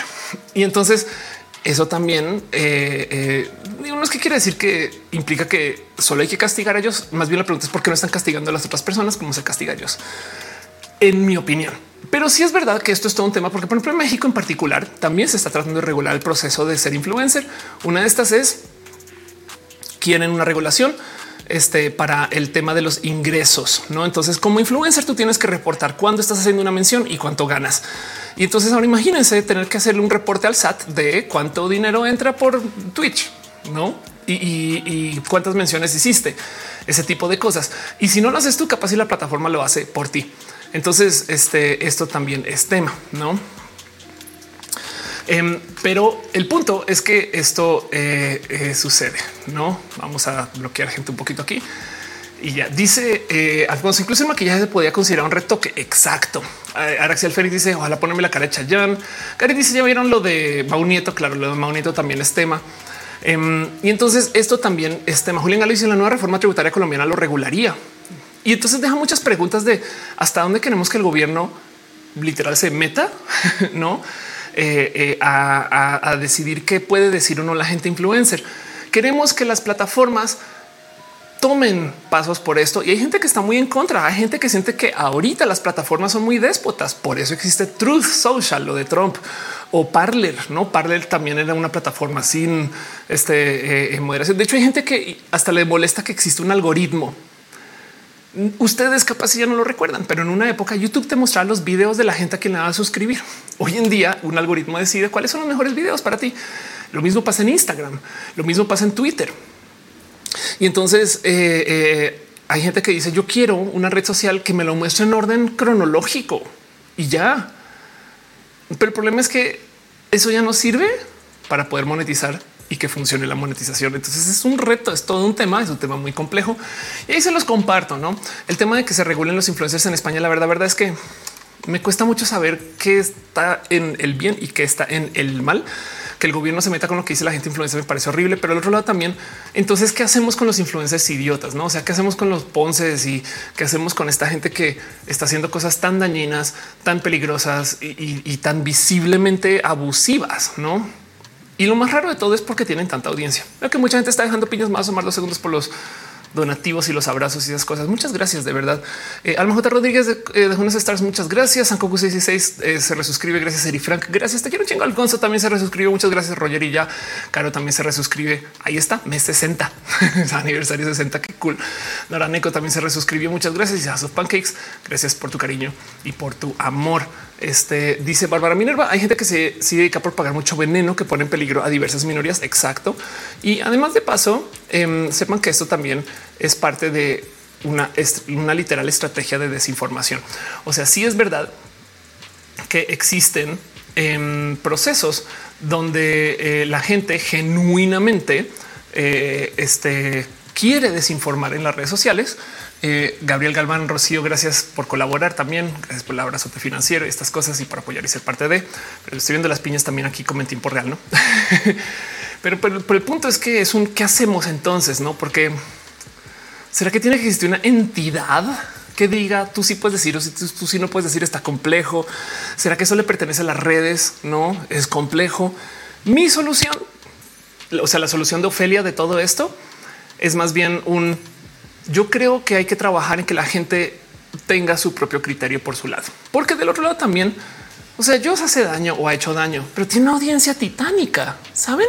Entonces también está el y qué significa eso, no como que eh, eh, porque, porque esta gente horrible tiene tantos followers y, y, yo creo que a lo mejor no es por decir la gente dale follow o no le des follow a esta persona, pero por lo menos trabajar un poquito en el que no les sea tan atractivo a algunas personas estarle dando follow a estas personas. Hace sentido como que yo creo que más bien, trabajar del lado del este eh, por qué tienen tanta audiencia estas personas. Pero bueno, ahora no fuese cuál es el tema de hoy. Ya estamos leyendo noticias. Eh, Luis Alfonso dice el hecho es que el interés en una plataforma global no es lógico eh, que esté sujeta a leyes de un país. Uy, tienes además toda la razón. Qué locura. Ni siquiera lo, lo interpretes de ahí, pero tienes toda la razón. Gabriel Quintana dice, no entiendo qué pasó, pero eh, no puedo verte en YouTube. Siempre lo hago desde ahí. Gente que está en YouTube, nomás sí puede confirmar que todo está en orden. Me llamo Juno, dice, creo un caso de poses que tiene una estrategia de marketing terrorífica. Sí, eh, yo, yo, también creo que tiene una máquina este, muy, muy, muy, muy, muy, muy, muy grandota de, de sus procesos. No eh, dice aquí el restream que en YouTube está transmitiendo todo bien y todo chido. Pero bueno, Denise dice que todo en orden. Karen Pela dice todo ok, súper.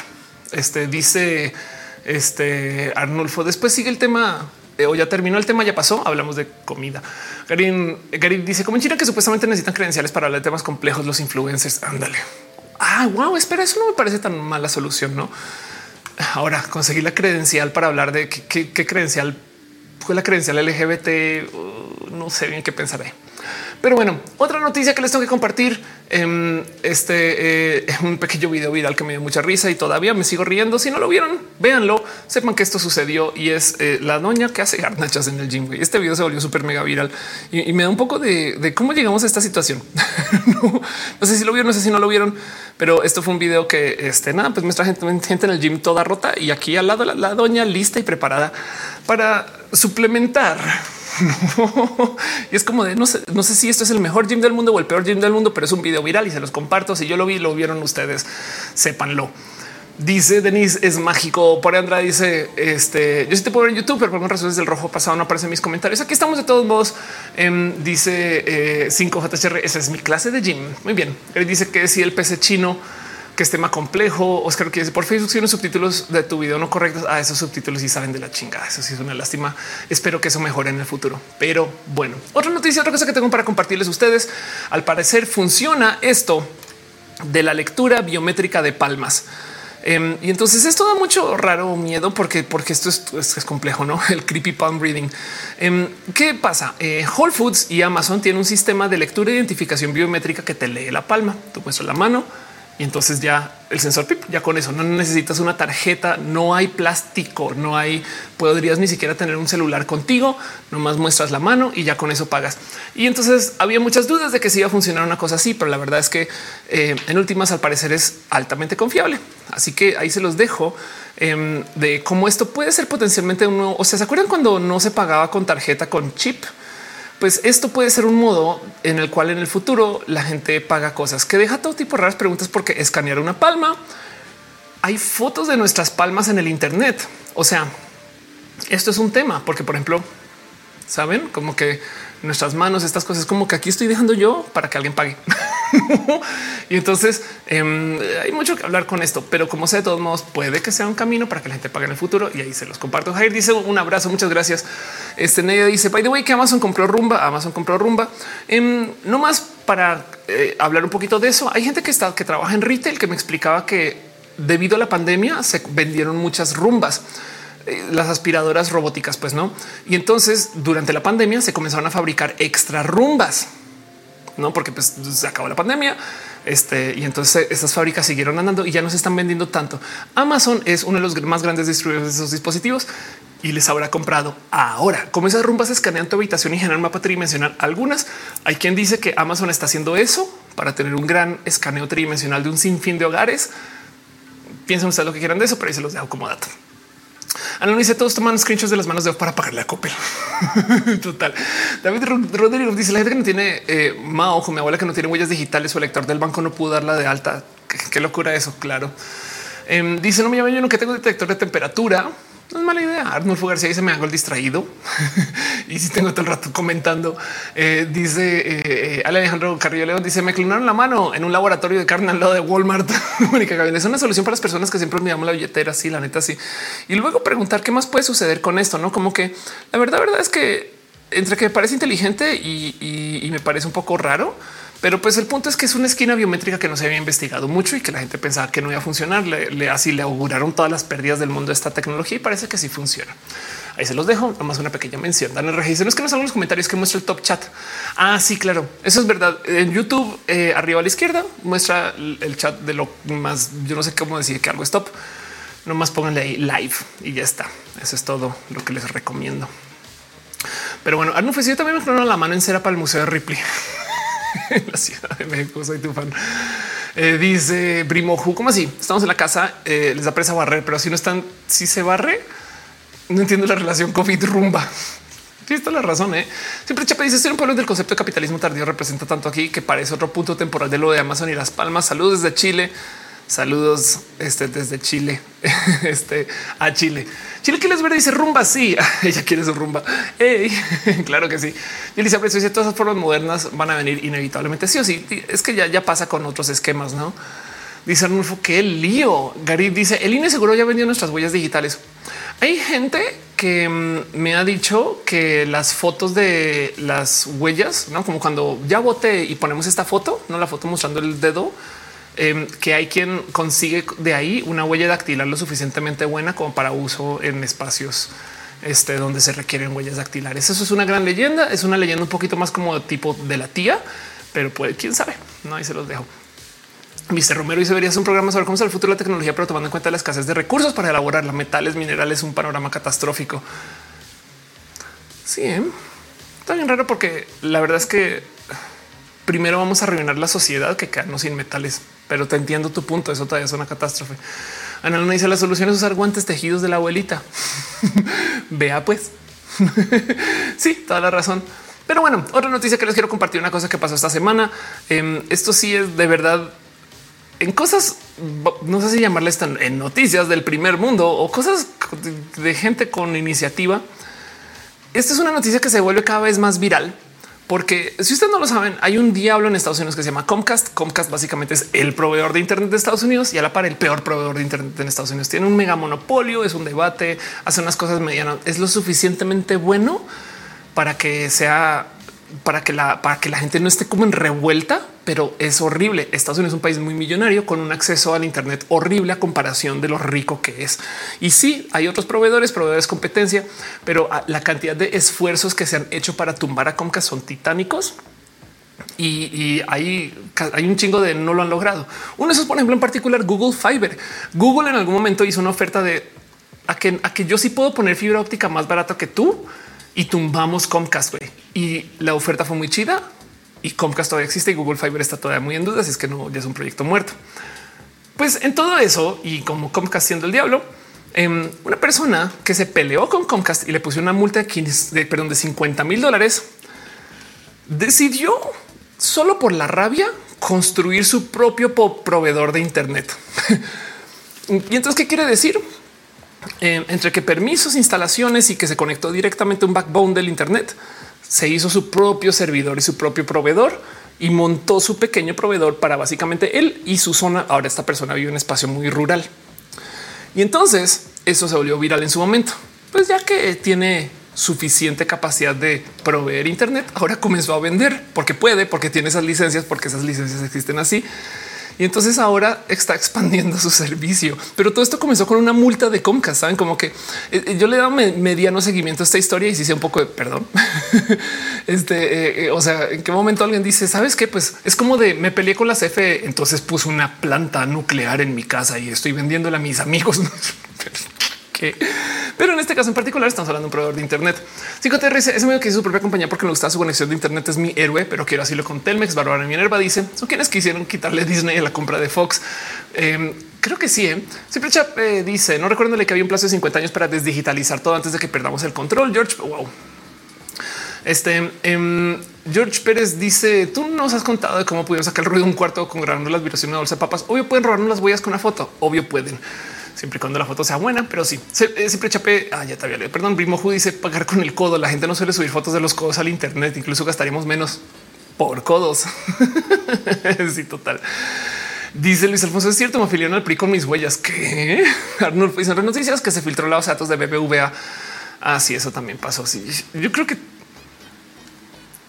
ese meme de, de, eh, los Simpsons de, de saben que hay un güey así como dormido y al lado hay una computadora toda rota y demás. Yo creo que eso es trabajar en sistemas en BBVA, como que cada, cada dos semanas aparece algo. Güey.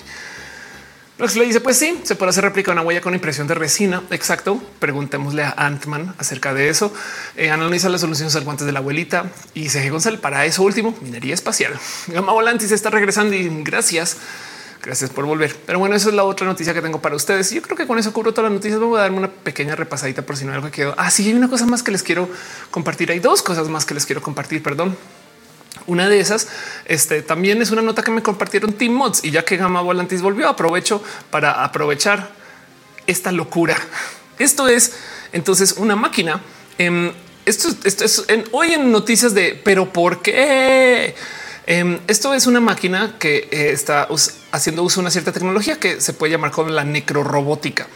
Em, porque ¿qué estamos viendo acá? Esto es un bracito robótico y esto es una araña. Lo que ustedes no se habrán dado cuenta es que la araña no vive, es una araña muerta que lograron conectarse directamente al cómo controlar sus bracitos y entonces pueden ocupar a esa araña muerta para levantar o mover cosas y demás.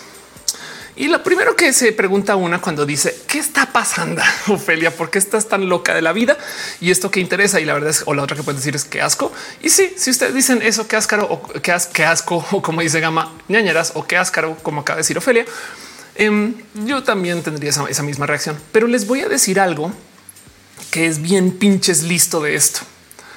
Si ustedes tuvieran que hacer una máquina que tiene que levantar algo para transportarlo, pues ¿qué hacemos para construir la máquina? Las piezas de metal, los piecitos de plástico.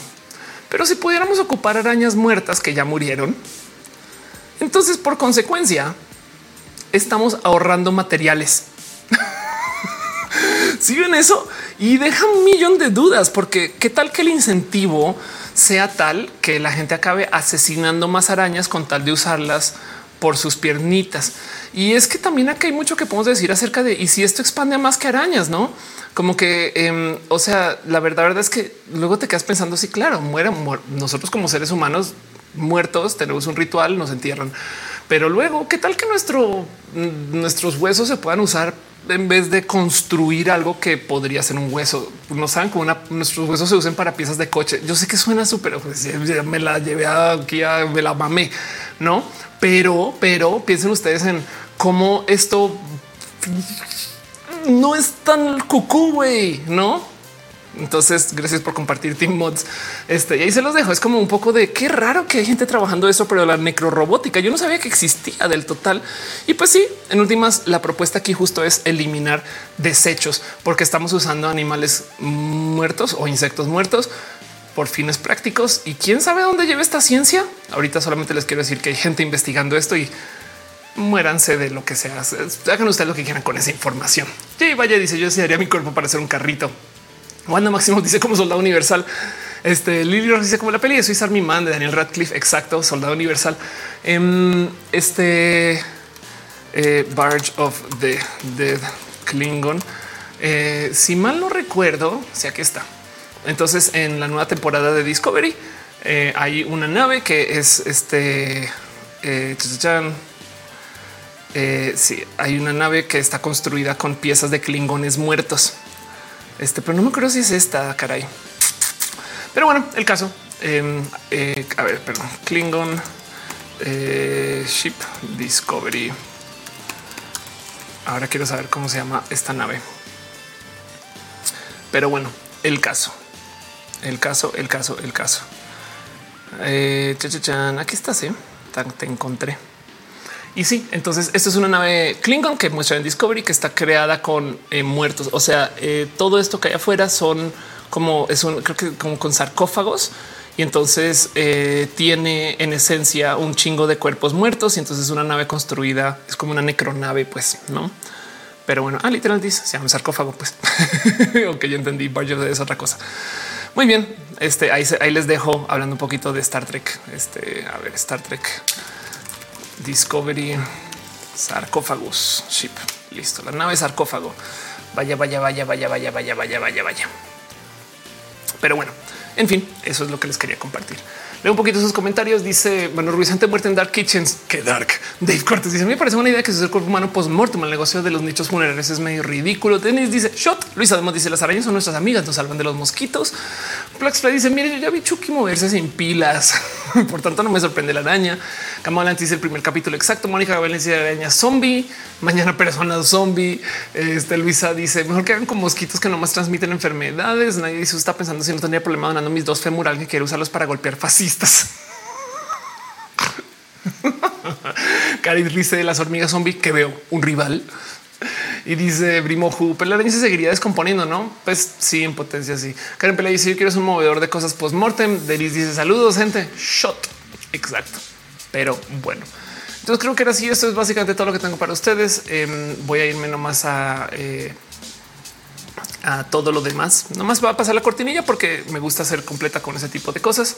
Pero vámonos al final del show. Llevamos al aire ya dos horas y media. Vamos bien. Lo que quieran decir en chat, les leo.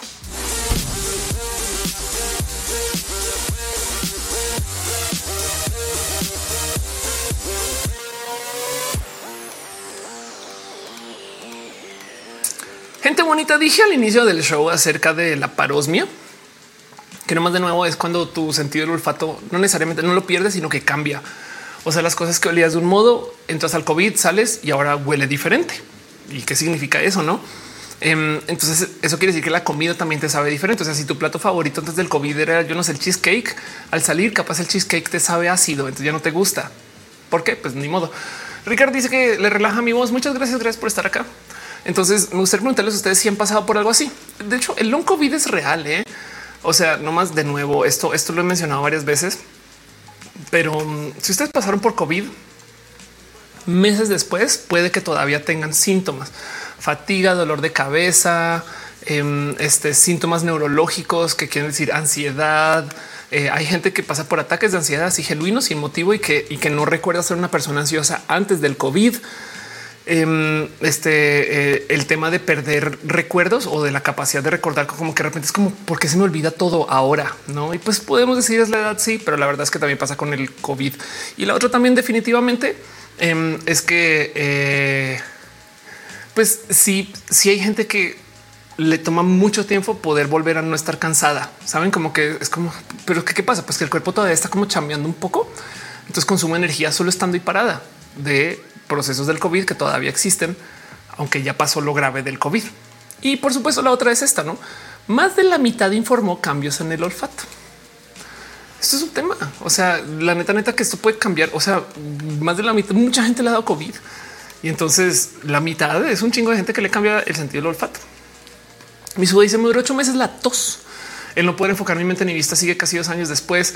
Em, Sabes qué, Uva? Tú que estás en el tema de la ciencia del deporte, me he topado con gente. Esto me da mucha risa que em, usa, ¿cómo se llama? Concentradores de oxígeno, las máquinas de oxígeno de hospital, las que antes se vendían así súper caras porque pánico y que quedaron por ahí porque el abuelito igual no la logró, pero pues la máquina está ahí. Entonces hay gente que las está usando de modo recreativos y hay gente que las está usando de modo de terapia, o sea, como que en su casa sin necesitar oxígeno, sin estar por COVID, pero solamente para respirar mejor en su recuperación, igual le entran al oxígeno. Y yo no sé si esto va a cambiar cosas. No, de paso, no sé decir si háganlo o no, pero, pero me topé con gente desarrollando como rutinas de ejercicio con oxígeno que ya, ya existían desde antes, pero, pero ahora es muy como de, o sea, gente cero atleta, pues no. en fin, em, dice em, Arnulfo, ya, te, ya como algo, vi, vi un, clio de, un clip de Mentidrax, fue un montón de dragas a ver la obra, pero todos en el teatro no se veía que trajeran cubrebocas. No, la cultura del cubrebocas ya no existe, em, a menos donde sea que te obliguen la neta. Eso sí, em, o sea, deja, deja Mentidrax los antros, o sea, y, los antros no cerraron ni siquiera durante el COVID. No, Mónica, se explica por qué sigo cansada. Sí, yo he tenido COVID tres veces y me he hablado con mucha gente que eh, meses después literal. Y como dice Uva, ocho meses puede ser ocho meses de sentirte cansada todo el día por un COVID. Eso puede ser. Claro, dice bueno, y, ya miren, miren. A ver, voy a retirarme segundo de esta plática. Yo creo que estamos más allá de castigar a la banda por cuidarse o no. no, o sea, sí podríamos, pero ya nadie y, ya, ya lo pasamos. Y ya la verdad es que es más nuestro deseo de volver a la vida. Y entonces quizás esta, esta es la nueva normalidad, entender que eh, eh, entender que, ahora vamos a vivir con esto. Entonces, pues hablemoslo como algo de la experiencia humana.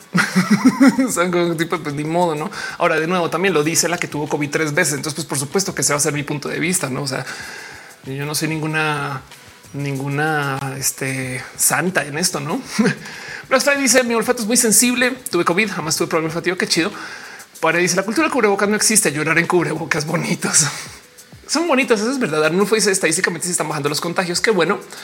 Eh, Tutix dice los Sims lo sabían, tenían de su para uso recreacional y con sabores. Ah, eso es verdad. Eh, dice Kriyanath. Em, buenas noches, chat. Descansen, tengan una excelente linda luna. Me retiro. Mañana tengo que hacer la trabajación. Gracias por pasar de verdad. Y dice em, eh, Tutix, holo chat.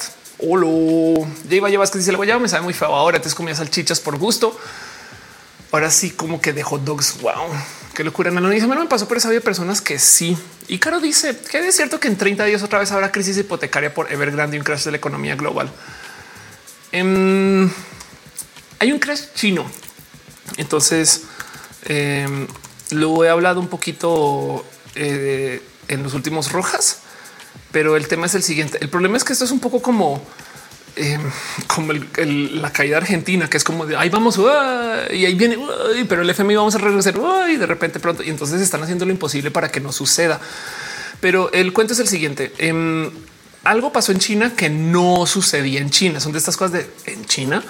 Y es que hubo protestas. Comencemos por ahí y que la gente se entere. Esto es más impresionante em, porque hubo una crisis bancaria muy loca. A ver, China es uno de los mercados más controlados para ser un espacio no necesariamente abiertamente capitalista, pero, pero es un espacio que habla con los capitalismos, ¿no? Y entonces tiene bancos este, eh, locales cuyo trabajo es explícitamente dar préstamos locales. El tema es que si ti te dicen vas a ser solamente el banco de Zapopan, por dar un ejemplo, obviamente habrá algún momento hacemos cómo hacemos para traer más dinero. No hay cómo, güey. O sea, ya, ya tenemos a todas las cuentas de Zapopan, güey. Ya máximo. Y pues en un espacio capitalista esto es una mala idea porque tú quieres eventualmente seguir compitiendo contra otros y demás. Entonces ahora dices, pues vamos a comprar el banco vecino. Entonces ahora es el banco de Zapopan y te no sé, me explico como que le vas añadiendo. Pero en este caso en particular, China les dice no, no pueden. Entonces, ¿qué hicieron estos bancos regionales? Comenzaron a hacer venta de cuentas de inversión para personas afuera de las zonas donde deberían de poder no más tener inversión, o sea, por afuera de Zapopan en este ejemplo. Y cómo vendemos por Internet. Entonces había gente que estaba desde, no sé, em, eh, eh, eh, desde San Río Luis Colorado en Sonora, comprando una cuenta de inversión en Zapopan en un banco que está hecho solamente para cosas en Zapopan. Eso total, eso va totalmente en contra de lo que el gobierno chino permite. Estoy usando ejemplos mexicanos para lo que está pasando en China, pues que no conozco las provincias chinas. Y entonces el tema es que crecieron las cuentas de estos bancos, pero como son bancos locales, no pueden hacer como inversiones en la banca en Estados Unidos, tienen que hacer inversiones en Zapopan. Así que lo que comenzaron a hacer estos loquillos chinos es que hicieron una pirámide literal comenzaron a traer dinero de todos lados, varios bancos locales y no más lo cubrían con dinero que iba entrando a otro lado. Para rematar, las cuentas que estaban vendiendo eran cuentas de inversión de alto riesgo, pero en el Internet decían que eran cuentas de ahorro. Entonces había gente que decía, pues bueno, si el banco se quiebra, no importa porque las cuentas de ahorro tienen protección del gobierno, por las de inversión no.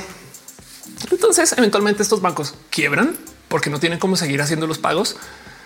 Y cuando va la gente o se soluciona o van a literal pararse enfrente de los bancos, los bancos resulta que dicen es que el dueño se fue del país y hay gente que se desapareció o hay gente que se fue y demás. Y entonces em, son tantos y se prestó tanto dinero y el hoyo financiero fue tan grande que China está en un problema genuino, en un problema genuino y congelaron porque es China. Congelaron. O sea, el gobierno dijo va, vamos a rescatar a algunos de estos bancos, aunque lo hicieron de la chingada, pero el dinero que están dando, por supuesto que no cubre el hoyo financiero. Mucha gente perdió sus ahorros y, y crearon un hoyo muy loco que viene desde el China queriendo ser, pero no siendo completamente capitalista. Entonces, entre que es controlado y que no, en fin. Y esto entonces llevó a que, a que se dieran todo tipo de protestas, protestas en China. O sea, esto, esto de nuevo es que suena, suena poco, pero esto, esto. O sea, es como de em, este, eh, tú no escuchas acerca de, gente protestando en China. Eh, y entonces ahora se está hablando acerca de qué tipo de rescate va a dar China eh, a sus procesos bancarios rotos y qué significa esto porque no tienes dinero para dar y entonces por consecuencia la gente, eh, eh, eh, o sea, están hablando como de, sabe, como estas cosas que genuinamente tú dices esto no, o sea, China nunca dejaría que la gente se entere que esto está pasando, ¿no? Y aquí estamos. Y entonces esto, sumado a lo de Evergrande, pone muy en duda la capacidad de China de poder tener control sobre su sistema bancario. Y esos son los 30 días. Así que sí hay bastante verdad en eso. Lo que sí es también China es muy rico, no? O sea, literal es uno de esos países que tiene no, y es un tema más como de política de cómo vamos a hacer para que esto no se hunda, pero sí se puede hundir. Entonces, esa incertidumbre va a ser un poquito como la incertidumbre argentina de cuándo el FMI por fin va a cobrar. Em, pero, pero de ahí viene toda esta locura, porque nunca se había escuchado. O sea, es como yo creo que estamos muy chamacos y chamacas. Yo estaba muy joven y yo no lo entendía en su momento, pero los ataques terroristas en las torres gemelas de 9-11 no solo eran llegaron unos aviones y ataque terrorista, era un me estás diciendo que en Estados Unidos puede haber un ataque terrorista. Esto era inédito. O sea, en el 2000 esto nadie se le hubiera ocurrido y, sí había pasado, pero era un güey, es de Estados Unidos. Es un, o sea, nunca 2001 es de no mames, güey. En cualquier momento ponen algo aquí en Nueva York y entonces la sensación es diferente, como que rompen Bobo es un ejemplo de Marvel. Es, este el, Anton, es Anton Banco, es el, es el ruso diciéndole a, Tony Stark que es que si tú les muestras a la gente que el, que el dios puede, que puede sangrar, ya no es un dios, no? Pero bueno, en fin, miren, Moreno dice este San Luis Sonora desde allá. Qué chido, qué con mucho cariño. Este eh, eh, San Luis Río Colorado, muy mencionado en Sonora y sus ojos negros. Carlos Mazariego dice eso suena a cualquier negocio piramidal multinivel en México. Claro que sí. Alfonso dice que logro pensar que el dueño de BBA tiene su dinero en Banamex. Claro, dice entonces es mucho más grave lo que podemos pensar. Es grave, pero la pregunta es lo que no se sabe es hasta dónde se va a tragar su orgullo el gobierno chino, porque es el gobierno chino. O sea, es un gobierno que no quiere mostrar debilidad. En fin, es un tema complejo, pero a donde voy es si hay tanto de verdad. No sé si decir que es una crisis ya marcada 30 días por el reloj. Más bien es un en estos 30 días sabremos más, no? Eso puede decir. Gary dice aplicamos capitalismo. ¿Qué puede mal salir? total. Rosa dice que es de fruta china. Total. Andrés dice me gusta que mi cara está oculta por temas de que soy algo inseguro. Sí, de hecho, y, yo, estoy a favor de los cubrebocas. A mí me gustan, no más que no más que yo ya no le pido a la gente que lo ocupe. Recomiendo dices estuvo fuerte. Em, Darío López deja un abrazo financiero. Muchas gracias. Gracias, Darío, por tu apoyo y tu cariño y tu amor. Black Friday dice: Tengo hambre. Acompáñame a hacerme un café. Son las 11, pero háztelo adelante. Te acompañamos. No pasa nada.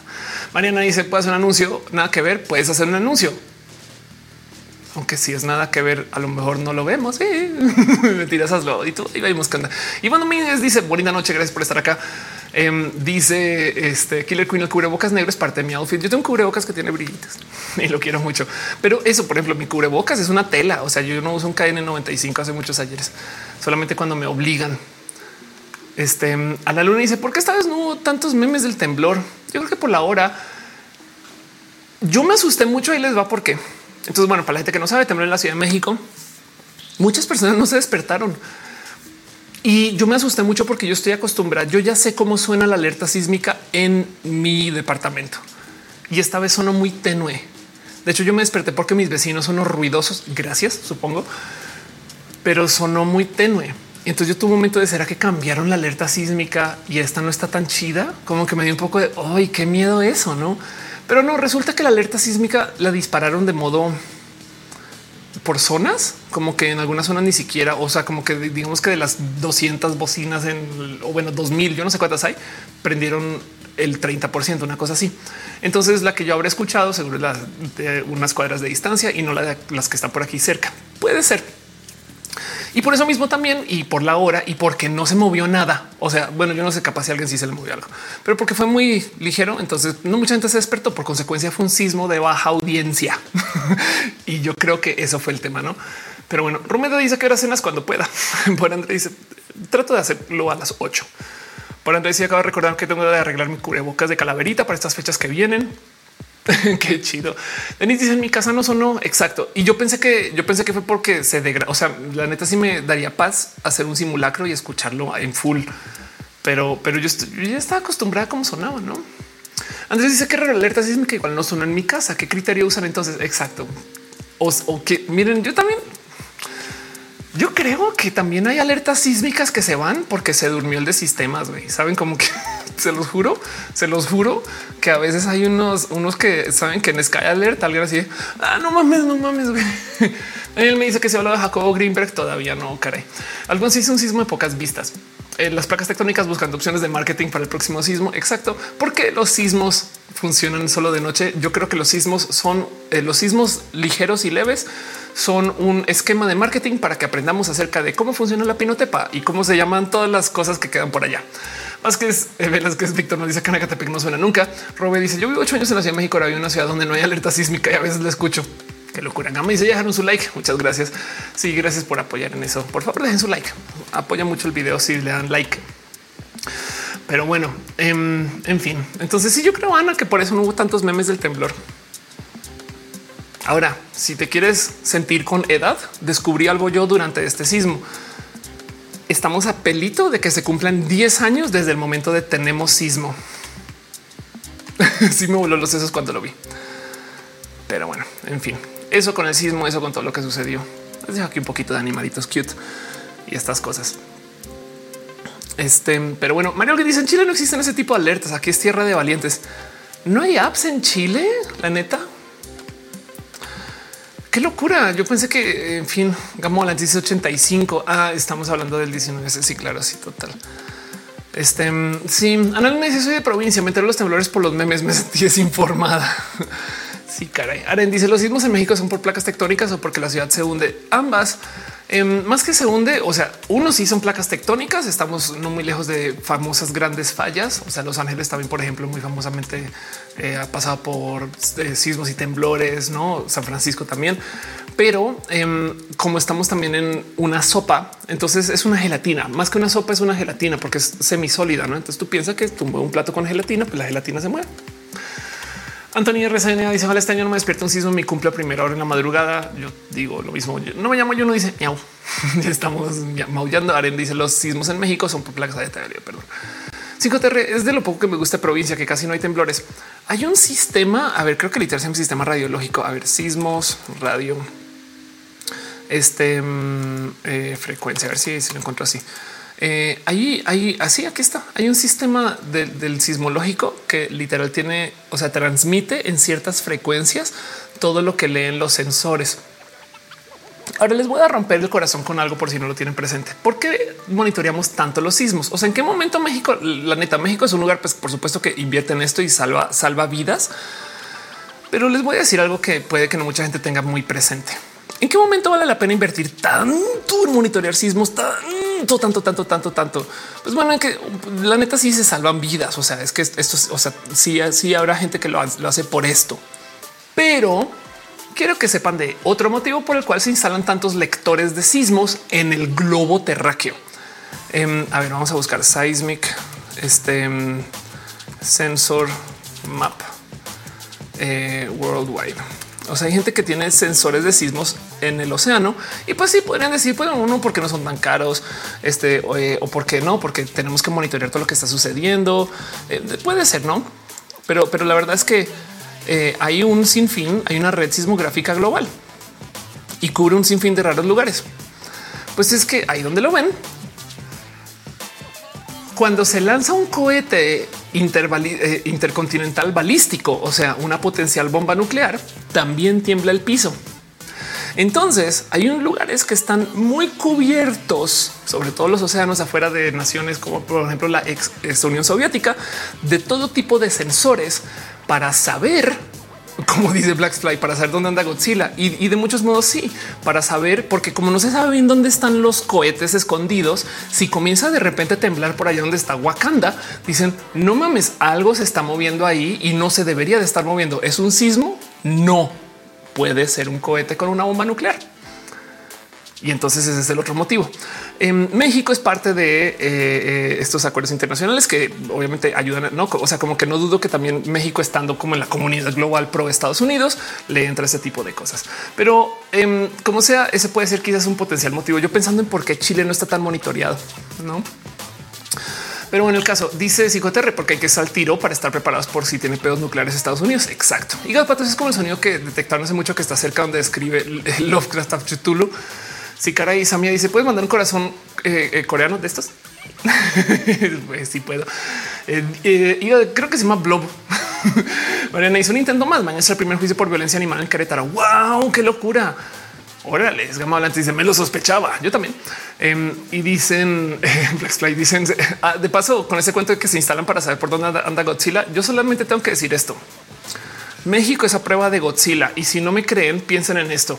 México tiene todo su cableado afuera. O sea, la ciudad es un desorden de cables. Entonces, por supuesto, llega Godzilla y se tropieza. Cuando llega México a Japón, no se tropieza. ¿Por qué creen que Godzilla va a Japón? Porque allá sí puede invadir. Ya ven, como en México, si estamos listos y listas para las catástrofes. En fin, este Gary Ronin dice Neomex explota otra fábrica de pólvora. si eso puede pasar. No, Rosa dice cuánto su visita a Colombia avión en Cali, pero me subo el primer avión disponible por un abrazo.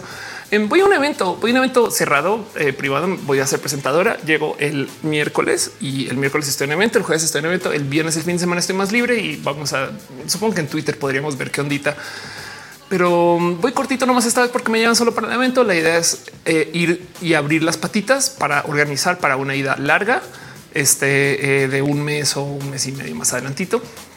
Pero si están por ahí el fin de semana, hablemos en redes este, y organizamos. Voy con este. Voy con Bea. Plus le dice manda un beso para eh, cumpleaños. Mañana es mi cumpleaños. Es tu cumpleaños. Feliz cumpleaños. Besitos. Este dice eh, eh Daniel Bandera. Se te ve la mirada triste. Solo estás cansada. Creo que yo tengo la mirada triste de naturaleza porque soy un drama pero ya no pasa nada. Y también estoy un poquito cansada. Claro que sí. Hablar tres horas y media seguidos no es fácil. Nora Neko hizo alerta. Mis canchis sonaría wea, wea, wea.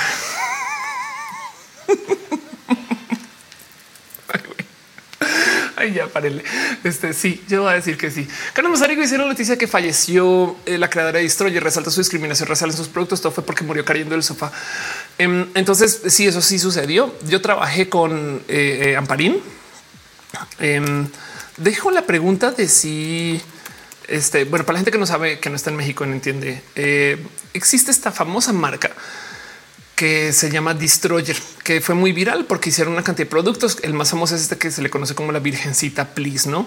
Y entonces eh, eh, es un, fue un artista, sí, hacía productos este, raros. O sea, hay tanto que decir acerca de una persona creativa con mucho dinero. sí, creo que hay un nexo bancario. Alguien que sepa más me lo puede decir. Yo trabajé con ella ayudándole con su estrategia digital hace fácil 10 años. Em, pero bueno, el punto es que Destroyer tiene un negocio raro con mucho corazón artista, pero también evidentemente estamos hablando de una persona muy, y el término sería aquí white texican. Entonces, pues por supuesto que su producto era también muy, muy white. Em, este, la diversidad no existía en los productos Destroyer casi, aunque eran productos muy creativos y em, el tema es que esta mujer, pues de nuevo, es una persona creativa con mucho dinero. Eh, eh, y entonces, por ejemplo, tenía cosas como un sillón elevador en la casa, o sea, un elevador adaptado para que sea un sillón y tengo entendido, si mal no recuerdo, que aquí hasta hacían grabaciones para cosas de sus redes sociales y no sé qué. Pero entonces lo que dicen es que se cayó del sillón y fue un accidente en casa. Eso fue lo único que comunicaron. Yo no sé si sí se cayó del sillón. Si alguien sí tiene datos de eso, qué chido. Ah, eh, aquí sí me da un poco de la primera vez que yo vi a alguien hablando que se cayó del sillón fue literal una cuenta troll en Twitter, pero capaz y sí sucedió. Lo único que comunicaron es que fue un accidente en su casa. Entonces, como sea, el punto es que eh, sí sí salió a luz el cuento de que sus productos eran este, em, pues la neta, neta, neta, neta, neta, eh, muy, muy discriminatorios, no? Y vienen porque pues la naturaleza de una persona así era hacer ese tipo de productos y la neta, neta, yo creo que nos merecemos mejores representaciones. Claro que sí. Eh, es ese tema que decían por qué, porque toda la, porque toda la gente de Destroyer es blanca, no? Y tiene un punto, eh, la neta. Pero bueno, y se los dejo esa noticia. Y su dice, según TikTok, su hija decía que le gustaba tomar siestas ahí. Ah, vea, pues claro. Sí, eh, en fin, exacto. No, no, no me, la, neta es que como que me da un poco de Ay, no sé qué tengo el corazón tan atravesado con esa noticia, pero bueno, se las comparto de todos modos. Denis dice: Si lo vi, fue incómodo. Más los comentarios que hablamos dice consulado de Estados Unidos cancelados en las citas programadas para el mes de agosto. Por em, dice este eh, ya Ilustra falleció, falleció. Sí, esto sí es un hecho, lo que sí es verdad. Em, dice Gama, dice Piñas. Em, ah, perdón, Nat Rosa, un abrazo financiero. Muchas gracias, Nat, de verdad. De verdad, de verdad, de verdad. Dice Volantis, vea la comediante, vea es vea, vea es Beth, vea, Cravioto. Que puede que esté en el chat o no, si estás por ahí, besitos. Ana Luna dice, Virgencita, cuídala, please. Exacto. Em, en fin, dice ya saben, no pongan sillones elevadores en sus casas o si los ponen, póngalos con cuidado. O sea, hay por eso tienen como una jaulita que les protegen, pero pues uno entiende que es que de nuevo, em, cuando se trata de la gente que hace este tipo de cosas, porque literal puede pagarlo, no podemos hablar. O sea, miren, la armadura de Tony Stark debió de haber asesinado a Tony Stark, si lo piensan, pero es superhéroe, entonces no muere. Pero bueno, ese tipo de cosas. En fin, em, creo que es hora de ir cerrando y hablando un poquito de lo que viene. Ahí está, vea Craviata en el chat. Besitos. Ahí te dejo un gatito en dedicación. Creo que es hora de ir cerrando, es hora de irnos despidiendo, asegurándonos de que este show se acabe y se cierre y decirles de nuevo que va a estar un poco esta semana, pero voy a estar un poco fuera de circulación porque estoy en un evento. Puede que el fin de semana esté un poquito más disponible. Y aún así, todos nos hablemos en redes sociales y vemos qué onda. Carla Cao dice una muñeca de que se va mole de olla que tiene mascota una estrella de mar, una garrapata. Ambar Caramelo dice con los casimeritos y neonatos pro vida. Sí, es todo un tema. Capitán Garra Negra dice miau miau y yo tengo que decir miau miau miau miau. estas, estas cosas pasan. Pero bueno, em, ¿qué va a pasar ahorita?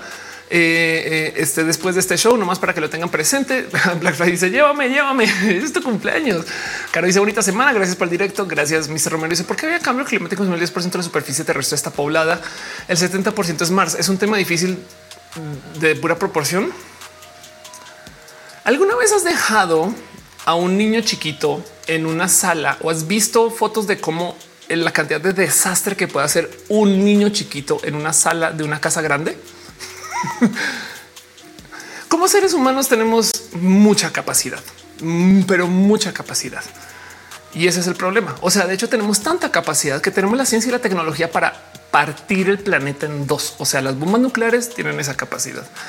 Entonces, sí, es impresionante que con menos del 10% de la superficie cubierta le ensuciemos tanto. Y el problema del cambio climático es que lo que lo está ensuciando es todo el CO2 en el medio ambiente. O sea, y entonces todo ese CO2 hace lo que se llama el efecto invernadero, que retiene calor en la Tierra, como que le, creamos una cobija al planeta. Entonces se está calentando lentamente, pero ahí va. Pero se dice yo soy el niño chiquito que hace reguero. Denis dice yo después que empezó un incendio en otro cuarto, no me extrañaría. Exacto. Sí. Mónica dice qué tan mal opinas que está la economía, qué tanto vamos de preocuparnos. Em, pues es un problema global. Entonces, por lo menos lo único que puedo decir es que va a haber mucha gente trabajando para que no esté mal. Eh, del otro lado, la verdad, verdad es que em, el hoyo por pandemia, el hoyo por el desastre que venía, el tema del desbalance económico es grande. Eh, yo más que preocupar diría supervisar mucho. Me explico como que ten muy presente que este em, hay que tener como que hay que como que tener el ojito a, o sea, no le entres al miedo. Va. Pero bueno, dice Carlos Macerio, ¿qué pasó con el libro de Janet McCurdy? No sé bien qué pasó, no más que es algo, eh, creo que habló Janet McCurdy acerca de las horribles prácticas que hay con las niñas que actúan en Estados Unidos. Anula dice Consuelo vivo las emisiones de esos reducen. Incluso hay teorías de no revertir, pero sí alentar todo este show. Pues sí, obvio. A ver, también tú piensas en esto. ¿Quién se va a beneficiar con el cambio climático? ¿Qué fue lo que dije al comienzo del show? Que se va a impulsar más hacia el norte, eh, el de que las mejores zonas para tener espacios fértiles eh, este, aparezcan al norte del, del, mundo. ¿Quién está al norte? Rusia, quien emite un chingo de CO2 y es un país petrolero, y Canadá no, y Estados Unidos y Europa. Entonces, sí, un poco de qué coincidencia que los países este, que más se van a beneficiar con el, que todo se vuelva mucho más fértil hacia el norte también contamina. Pero bueno, eso es otro tema. Podemos meterle mucha gasolina. Eso no lo recomiendo. No me llamo yo, no dice destapa usos de Nickelodeon y el creador de Carly. Claro, ese tipo de cosas. Eh, Carlos dice pensé que irías al concierto Rosalía. No creo. Nadie dice eh, eh, lo que lograron fusionar un átomo, lograron poner a andar un poquito de energía en fusión. Ojalá funcione a modos ojalá fusione este, a modos este, sostenibles a futuro. Carlos, como dice, entonces me recomiendas no comprar mi carrito de Shane. Sé feliz. ¿A qué? Más bien este acto seguido, todo el mundo incendiando el mundo, no? Pero bueno, el caso este es lo que es. Eh, Farid dice es una máquina. Eh, tengo un cliente con un proyecto una máquina que elimina directamente el de CO2 del medio ambiente. Sí, el tema es que esa máquina o sea, de hecho hay gente que está trabajando eso. Hay gente que está trabajando como los filtros de aire para la casa, pero para afuera. Y el problema es que si bien limpian, lo que hay que limpiar es tanto que una pequeña máquina no, no va a levantar. Es que, es que estamos hablando de que el CO2 se emite por, o sea, kilotoneladas. Entonces necesitamos una cantidad ridícula de esas máquinas, aunque hay gente que le está tratando de solucionar así. Pero del otro lado, esas máquinas no funcionan sin energía. Entonces pasa un poquito como el tema de el calentamiento global y el clima. O sea, el clima, digo, el aire acondicionado el mundo se está calentando porque estamos consumiendo energía. Entonces, pues como está más caliente, ponemos sistemas para enfriar la casa que enfrían la casa porque se está calentando, pero a la par calientan el mundo. En fin, dice Capitán Garra Negra, me suscribe que hay que hacer, hay que cambiar nuestra generación de energía a sistemas que no consuman este, energía fósil. Mi Mache dice el libro de Janet habla más de su vida, los trastornos que le heredó su madre, la forma que le dio con ser actriz cuando no quería hacerlo. Este ándale sobre el creador habló muy poco. Muy bien. Dice Capitán Garra Negra, me suscribí piñas para todos. Piñas. Gracias por estar acá, Capitán Garra Negra. Muy bien, muy bien, muy bien, muy bien, muy bien. Pues bueno, creo que ahora sí es hora de ir cerrando. Ya hablando tres horas, eh, llegando a las tres horas y media. Gracias por acompañar acá a ser parte de este show y me voy ahora sí ir despidiendo. Em, dice Onda eh, Hayu, ¿qué opinas de no es normal de Viri Ríos? Eh, este no sé qué opinar. No sé si, si nos quieras decir un poquito acerca de, de cuál es el tema presente ahí. No, no o sea, saco un seco de mi cerebro con la, con la pregunta. Lex dice como diría parte del soundtrack de Fallout. I don't want to set the world on fire. Ándale. Jay Vázquez dice con cuidado. Exacto. Ah, entonces iba lo que iba, pero van a pasar la cortinilla super hiper mega cultura mega profesional. Este y nos vamos a despedir.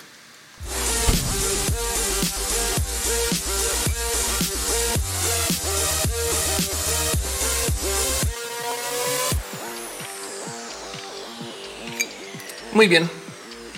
Y Cocina dice: Nos mandas un abrazo. Claro que sí, de estos. Y también un abracito a Fernando Fonseca que dice descansa. Un abracito a ustedes. Gracias por estar acá. Gracias por venir. Gracias por hacer que este show funcione. Gracias por apoyar Roja. Gracias por tuitear. Gracias por comentar todas estas cosas. Ya Illustrator me puse buenas que sea lunes porque hay Roja. Gracias. Un gustazo. Y entonces les voy a decir qué va a pasar de aquí a futuro. Viene un video que se va a publicar pasando la medianoche para que YouTube lo clasifique con video de martes. Roja está clasificado como video de lunes. Y entonces ese video es un mini roja. Mini roja es yo tomo eh, lo mismo que presento en el tema del tema y lo grabo y se edita. ¿Quién lo edita? Lo edita con sus propias ganas, con su propio corazón, con sus propios estilos y modos y caminos. Y por consecuencia, entonces yo no lo veo hasta que lo veo con ustedes. no, eso es todo un tema, porque a veces me bulean, a veces dicen de cosas y ya tengo un poco de yo estoy en serio publicando eso. Pues sí, ni modo. Em, hoy eh, entonces vamos a ver eh, este un video acerca justo de cuánto contamina el Internet. Eso es un tema que vimos en roja hace unos ayeres y que yo no había hecho mini roja porque los editados van un poquito atrás de lo roja en general. Pero qué quiere decir esto que usar el Internet contamina un chingo, un chingo, un chingo, un chingo, un chingo por millones de motivos.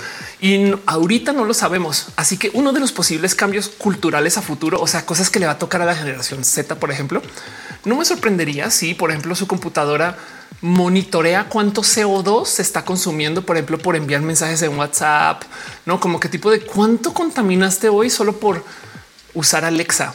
Porque más piensan en esto. Capaz si ustedes apagan todo en su casa, boom, adiós, bye. No hay nada prendido, pero el router todavía está prendido y consumiendo energía. Em, y si no el router, los de la red de allá afuera, Dropbox. ¿Cuántos archivos tienen ustedes en Dropbox? No sé, 10 gigas, no sé. Y de esos 10 gigas realmente trabajan con uno, no activamente lo visitan, lo editan y los otros no están guardados archivados.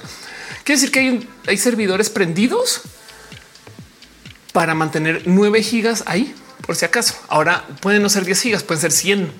Y si lo llevamos al total, creo que es algo así como que el 4% de la información del Internet se ocupa y todo lo demás está ahí archivado. Por si acaso, cuántos discos duros están prendidos ahí solamente para guardar memes, todas esas cosas. Entonces el Internet contamina un buen y viene un video de esto y este video se grabó hace rato, pero lo voy a ver con ustedes. Yo voy a estar en el chat con ustedes, el mini roja o el mini roja, porque después de eso nos vamos a dormir. Carlos Arigo dice tengo una expareja que hace un robo de identidad para saber sobre mi estado actual. Después se disculpa, pero no quiero saber qué es esto. policía cibernética, qué locura. Uy, qué fuerte eso. No sé qué decirte, Carlos. Perdón. Em, hace un robo de identidad. Ojalá. ¿Con quién hablas de eso? ¿no? Es que yo, yo cuando se trata de la ley en México, si a veces digo un híjole, es que no confío en nadie para esas cosas, pero son horribles. Lo siento. Mariana dice lo que sí te recomendaría es documentarlo todo, no? O sea, guarda, guarda screens, estas cosas, porque nunca sabes cuándo te sirve tener documentación que compruebe lo que dices, porque cuando una hace denuncias, lo más normal es que no nos crean. Mariana dice cuál es el sub que estoy mostrando el de los gatitos. Animals being derps. El de hoy es R animals being derps, porque si sí son bien derp. Samara dice se te ama por aquí y por siempre. Yo ti también bastante mucho. Gracias por venir y gracias por ser parte de esto. Entonces, nada más me quiero tomar unos segundos para darle gracias a la gente chica que es gracias financieros, los que me dice la plataforma, porque no siempre aparece Diego López, Naz Rosada. Gracias de verdad este, por apoyar. También hubo unos que ya no aparecieron, caray, otra vez pinche YouTube me desaparece algunos, pero bueno, como sea los de Twitch, este claro que están ahí y los de Facebook también. Alma J. Rodríguez, gracias por dejar tus cariños y tus amores. Caro, y si tengo una de cuentas alternas para lurquearme es que exacto, no? Capitán Garra Negra. Eh, eh, alguien dejó un regalo anónimo en Cocu 66, Eri Frank Algonzo, Roger R. y ya, Caro, Nora Neko, eh, este House of Pancakes. Gracias por apoyar. Lundi. Yo tengo pruebas que por salud quisiera borrarlo, pero con alternativas meterlos a una USB. Recomiendo. Sí, exacto. No más el tema de las pruebas lo digo porque de verdad, de verdad que a veces este no saben que también ayuda como para el momento de soy yo si está pasando. Saben? O sea, eso también admito que esto es tema. Ah, yo compartí este video y se lo compartí a un pobrecito que este pobrecito se comió algo como alucinógeno y entonces está todo como pacheco. Güey. Pero bueno, se dice yo voy a dar piñas. Claro que sí. El Loli Flores dice hola, hola. El un dice yo tengo pruebas por salud. Así la USB. Carlos, ¿te gustaría ser jueza del Drag Race México? Sería horrible porque no conozco a nadie. No sé, no, no creo. Dice tu tix pobrecito. Si total, dice la conductora también comió eh, eh, eh tix, pero no le ha pasado nada. No le pasó nada, pero, pero sí es como que sí da un poco de sí, así somos cuando estamos en un poquito pasados de, de, noche. Se ve bien viajado. Sí, total. Em, dice eh, Víctor, como que andar como el osito. Sí, caray. Los animales, güey, cómo los gozo. En fin, este, todas estas cosas pasan. Pero bueno, en fin, quiero dar las gracias a ustedes por estar acá y nomás voy a leer un poquito eh, de los nombres que están mencionados en eh, la sección de créditos. De paso, recuerden que justo eh, esto es la gente chida que deja sus abrazos de cariño y su amor. Le quiero un abrazo a la gente que está en el Patreon, Ana Navarro, Aflicta Ballena, Gorita, Guillermo Lamjar, Alex Sánchez, Franco Chocodas, Francisco Godínez, Ignis 13, Robbie y Trini P. También la gente que está suscrita de las plataformas, excepto quien se suscribió hoy, em, porque esta lista la conseguí antes del show. San Cocu, Wisdom Harris, Vía Enix, Valentina, Úrsula Montiel, un polinomio, Crisis 014, Sir Gabriel, Sergio Quiroz, Anda Bella, Samantha Pérez, Guzmán, Rojo Hernández, René Alberto Ortega, Mina Cata, Raúl Rama 2 Art, Rafael Villalobos, Kim Yardi, Pollo Rico, Pollo Perruno, H. Gracias, Paulina C. También te queremos Perruno, Patricia Rivera, eh, Rodríguez, Pasos por Ingeniería, Pamela Gutiérrez, News Snake, Néstor Maldonado, Naz Rosada, Neroti, Naruto, Nadia Shontop, Mu, Basa Musicarina, Mura Arts, Mos Cristal, Miss Wizard 2, Mr. Blue, Miss Algaray, Minerva López, Mike Lugo, Michael Rosero, Eje Armas, Atzin Armenta, Titular de Farías, Mavila Morales, Mari Carmón, Roy, Mariana Rom Galvez, Magdalena Álvarez, La Zurita, Art Lun 07, Lucero Quilla, Liliana, que bajo S0, Lemas el Lut, La Bravo, Clida Naz Katza, K22 18, R Julián Galo 6, Josué Cortés, Jorge Díaz, Jessica Mille, Jessica Díaz, Chivo Llevas que ya de Loidisma 72, Isaí González, Irene RN, no Tony y Luis 19, 17, Igu Gons, Igliana González, House of Pancakes, Hígado de Pato, Héctor Ferriola, Arnulfo García, Haji BS, Gustavo Rocha, Gustavo González, Grey Dragon, Jerónimo Quintero, Garnachita, Gona, Susi, Gabriel Mesa, Flavio Madaya, Sir Hernández, Fernando Cernas, Fabián Ramos, esa rola, un podcast más, Eri Frank, Manuel Marroquín, el famoso Edgar Riego, Donovan del Valle de los Pepe. También te amamos. Saludos a la familia David Torres, Daniel Vargas, Dale Caro, quien está suscrito desde hace 60 meses. Dani DC, Crowbite 100, César Imperator, Cat Power, Carlos Cravioto, Carlos Como, Brenda Pérez Lindo, Blackfly, quien cumple años en unos minutos. Bert Hernández, o sí, en unos minutos, no? y se fuiste ahorita por un café. Entiendo todo ya ahora. Azucena Báez, Artis, Roberto García, Are 93, Armando Bosque, Aranza Seitzel, Animark, Antifantom, Andy Mejía, Andrés, Felipe Hurtado Murillo, Atrévete, André Conde, Anayan Conuta, Ana Virgen, Ale Galman, Aldo Aguilar, Anquiame 007, Aflicta, Ada González. Gracias por ser parte de esto. De paso, también un super abrazo a Team Moderación, Caro, Uva, Uriel, Fabián, Montse, Tutix, el hígado de pato, Aflicta y Gama Volantes. Gracias, Team Moderación, por ser gente tan chida, tan bonita, tan especial y por ayudar a que esto suceda. Este show no sucedería sin ustedes, gente que está suscrita también. Tutix suspira. Yo también.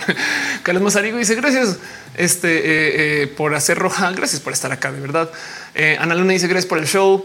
Gama dice no se vayan sin dejar su like. Gracias, Team Moderación, por estar siempre tan al tiro. Denise dice en tu bonita roja alguien juega al Fortnite, LOL o Fall Guys. Ya no puedo jugar con mis amistades. Escríbanse por si juegan Fort Poke Fall Guys. Pero si dicen que tome café, puedo dormir, no me altera el sueño. Claro, porque por supuesto que tú eres bot o cyborg, no sé bien. En fin, dice ya ilustra chulada de stream. Gracias por acompañar y por ser parte de esto. Gracias por acompañarme en general. Saben, de paso, también quiero superar las gracias a ustedes por estar aquí eh, desde sus múltiples millones de plataformas. No siempre me dicen los nombres bien, ni chido, ni completo. Entonces voy a tratar de leer lo que sea que me digan las plataformas. Por ejemplo, YouTube ahorita me dice que están. Vamos a leer refresh esto nomás este, para verificar. Em, pero según el YouTube, la gente que está ahorita conectada y es ahorita, porque es que ya, me percaté que lo que pasa es que agarrarlos de ahorita. Pero en fin, un abrazo a Anca Nirvana, Carlos Mazarigo, Dale Cara, Denis, entonces Fernando Landeros, Gama Volante, Hígado de Patalón 07. Este, eh, muchas gracias. Eh, también a Sergio Quiroz y Vázquez, es Víctor Manuel. Gracias por acompañarse parte de esto. La gente que está en el Twitch, em, gente en Team Moderación, Caro Hígado, Tutix Uva, y el Potter Stream. Un abrazo a Alfonso 84, Ana Luna, Angie Turriana, Banana 10, Araxel Félix, Aren 93, Aten, Blackfly, Bluebit, pero cero o Capitán Garra Negra, Carlos Cravioto, Commander Root, Crypto Corazón. Eh, gracias por ser parte de esto. También un abrazo eh, a eh, perdón, no es cripto cortazón, todo mal. Denise con dos es Dorex 1, doctor y bajo B, Drorken, Eri Frank Fit, Federica. Este Sten U, Friki Verstuso, también a Galoran Kid, Gamer 01, Geek Blitz, Julia Galo 6, Kevin Arnold 780, Killer Queen 01, King Robert, Kurgan, PSP, Leo 434321. Este eh, también está en el chat. Eh, ok, aquí salían en bajo de cero. Lizalete, Luis Jabo, Random, Licosignio, Maker Player, perdón, sí, Maker Player, Motacross, eh, Nahue 80, Rónico 09, Okna F1, Ortotuc, Patbeak, Sax Miau, Scarlett Cam Sax quien de paso, hablando ahorita que estamos hablando acerca de post-COVID, hace cursos bien chidos para, recuperar tu eh, este mm, respiración y estas cosas. Pero bueno, hasta me tuve que respirar, no más decirlo, pero bueno, como sea, Scarlett Comes eh, siempre chape. Spectra, Cletis, Klaus, Vigo Pros, Wolf, Rhapsody, ya ilustra San Coco 666. En el eh, Facebook tengo el problema que no me dice explícitamente eh, eh, quién es quién. Entonces nomás trato de leer lo que esté ahí. Wanda Maximoff por Andrade, Raniel Valderas, Simón Domínguez. Yuri, yo sé que estás por ahí. Yuri Maldonado dice Linda Luna, Loli Flores también. Fernanda Fonseca dice descansa, descansa tú también. R. Daniel Valderas, gracias. Alma Rodríguez, gracias por tus stars. Sax Miau está dejando de cariñito a Boros, Carol Kia. También eh, Black Fly dice sepan que un 16 de agosto falleció Elvis Presley. Wow, qué locura que digas eso. Uf, pues sí, está bien, se sabrá. Un abrazo también a la gente chica que estuvo en el chat solo por estar en el chat. Andy M, Ana Luna, Mónica Gavilanes. Eh, gracias por acompañar y por ser parte de esto. Eh, gracias a Capitán Garra Negra que se suscribió. Piñas para todos. Karen Pelayo dice: Soy una tía. Lo primero que pensé fue que peligroso ese sillón elevador. La verdad es que sí, un poco. Eh. Pero bueno, eh, este Gama Volantismos, Cristal 5JHR, Rigado de Patos, Samia Nogales, eh, Mariana Hernández, Zurov, Hermes, Hermes, eh, gracias por estar acá. También Melvin Valle, este Fernanda Fonseca, René Valderas, Jay Valle, Gary Ronin TL, Nat Rosada. Gracias por tu cariño y tu amor. 5 j dice el Sanrío mexicano, hablando de de Virgencita, please. Tienes toda la razón, ¿eh? pero pues como sea, vea Cravioto, yo sé que estás por ahí, te dejo muchos besitos, mucho cariño, mucho amor. Este eh, Ambar Caramelo también está por ahí. Di está en el chat. Eh, Jay Valle Vázquez, Mr. Romero, Denis con dos Sneak de Mutant. Cuando vienes a Cali, sé que ir a Cali, changuero. Saludos al bot que viene a cada rato a saludar. A lo mejor el bot también es fan, no si lo piensan. Cari Pelayo dice casi termino de hornear por si tenían el pendiente van a salir con esencia de roja esos pasteles. Qué delicia. Tutix está dando que Alfonso eh, dice será verdad que Elvis Presley falleció de estreñimiento. ¿Qué? ¿Cómo que estreñimiento? O sea, me estás diciendo que fue al baño, no pudo salir del baño y ahí se quedó. En fin, este Fernando Landeros también. Gracias. Eh, Lomitos Derp dice Capitán Garra Negra. Exacto. No lo sepan. Ah, pero yo te había leído. Killer Queen dice seguirá leyendo todos los presentes del stream que se vuelven sostenible leer tantos nombres a medida que el canal crezca. Sí, la respuesta es sí. La idea es yo Nada, me metí en camisa de varas con eso, pero ni modo, así funcionan las cosas. Entonces póngame en aprietos y póngame así como está este perrito y este suscríbanse mucho. Pat Beck dice what? Anne Ivana dice murió como Videla. en fin, gente bonita. Eso es todo lo que tengo para ustedes hoy. Acuérdense que vamos a volver ahorita nomás para hacer el Mimi Roja. Gracias por acompañar, gracias por ser parte de esto. Y lo próximo es nomás este que nos demos mucho cariño y mucho amor. Gracias por tuitear y demás. Fernando Landeros dice que se fue el rap un poquito, sí, pero bueno, les quiero un chingo y nos vemos en la próxima semana. Voy a estar en Bogotá esta semana. Entonces, pues sí, sí es verdad que em, va a tocar ver exactamente cuándo, cómo y dónde, porque es el fin de semana, tengo que coordinar. Yo la verdad ahorita solamente tengo mi evento en radar. Y si logro sobrevivir eso, lo demás chido. si están por en Bogotá el fin de semana, hablémonos por redes. Luis Capilla se llegue tarde, pero gracias a canal lunes. Se suerte, cuídate mucho. El próximo lunes este hay roja. Aaron Mata dice no me nombraste, pero sí te nombro porque te tengo en mi corazón. Gracias por venir. Dice eh, este siempre eh, Chapé. Abrazo, gente hermosa. Linda luna para ustedes. Nos vemos el próximo roja. Recuerden que si se les ocurre algún tema en particular que quieren que levante, yo los trato de anotar todos. Díganmelos entre semana también si les llega a salir algo. Tengo una lista infinita de ideas. No crean que es que estoy diciendo porque no sé qué hacer a la próxima. Al revés, em, me sobran ideas, pero siempre está de menos. Si dicen un file deberías hablar de ese tema, pues es algo podemos nerdear. Pero bueno, Black dice soy fan de Luis. Creo que sí le quedan los ojos al perrito mi vecino cuando lo mordió una serpiente. Tú te dice ay, oh, chacito. Algunos dicen si no va el mini roja porque me quedo dormido, lo veo mañana. Exactamente para eso es. Pero de todos modos, si están ahí para que nos demos un poquito de cariño, amor y podamos bullear a quien me bulea, o sea, a la persona que edita el video también. En fin, eso es todo lo que tengo para ustedes. Es el fin de este show. Aaron Mate te quiero mucho yo a ti. Nos vemos la próxima semana. Linda luna y descanse muchito. Gracias por venir.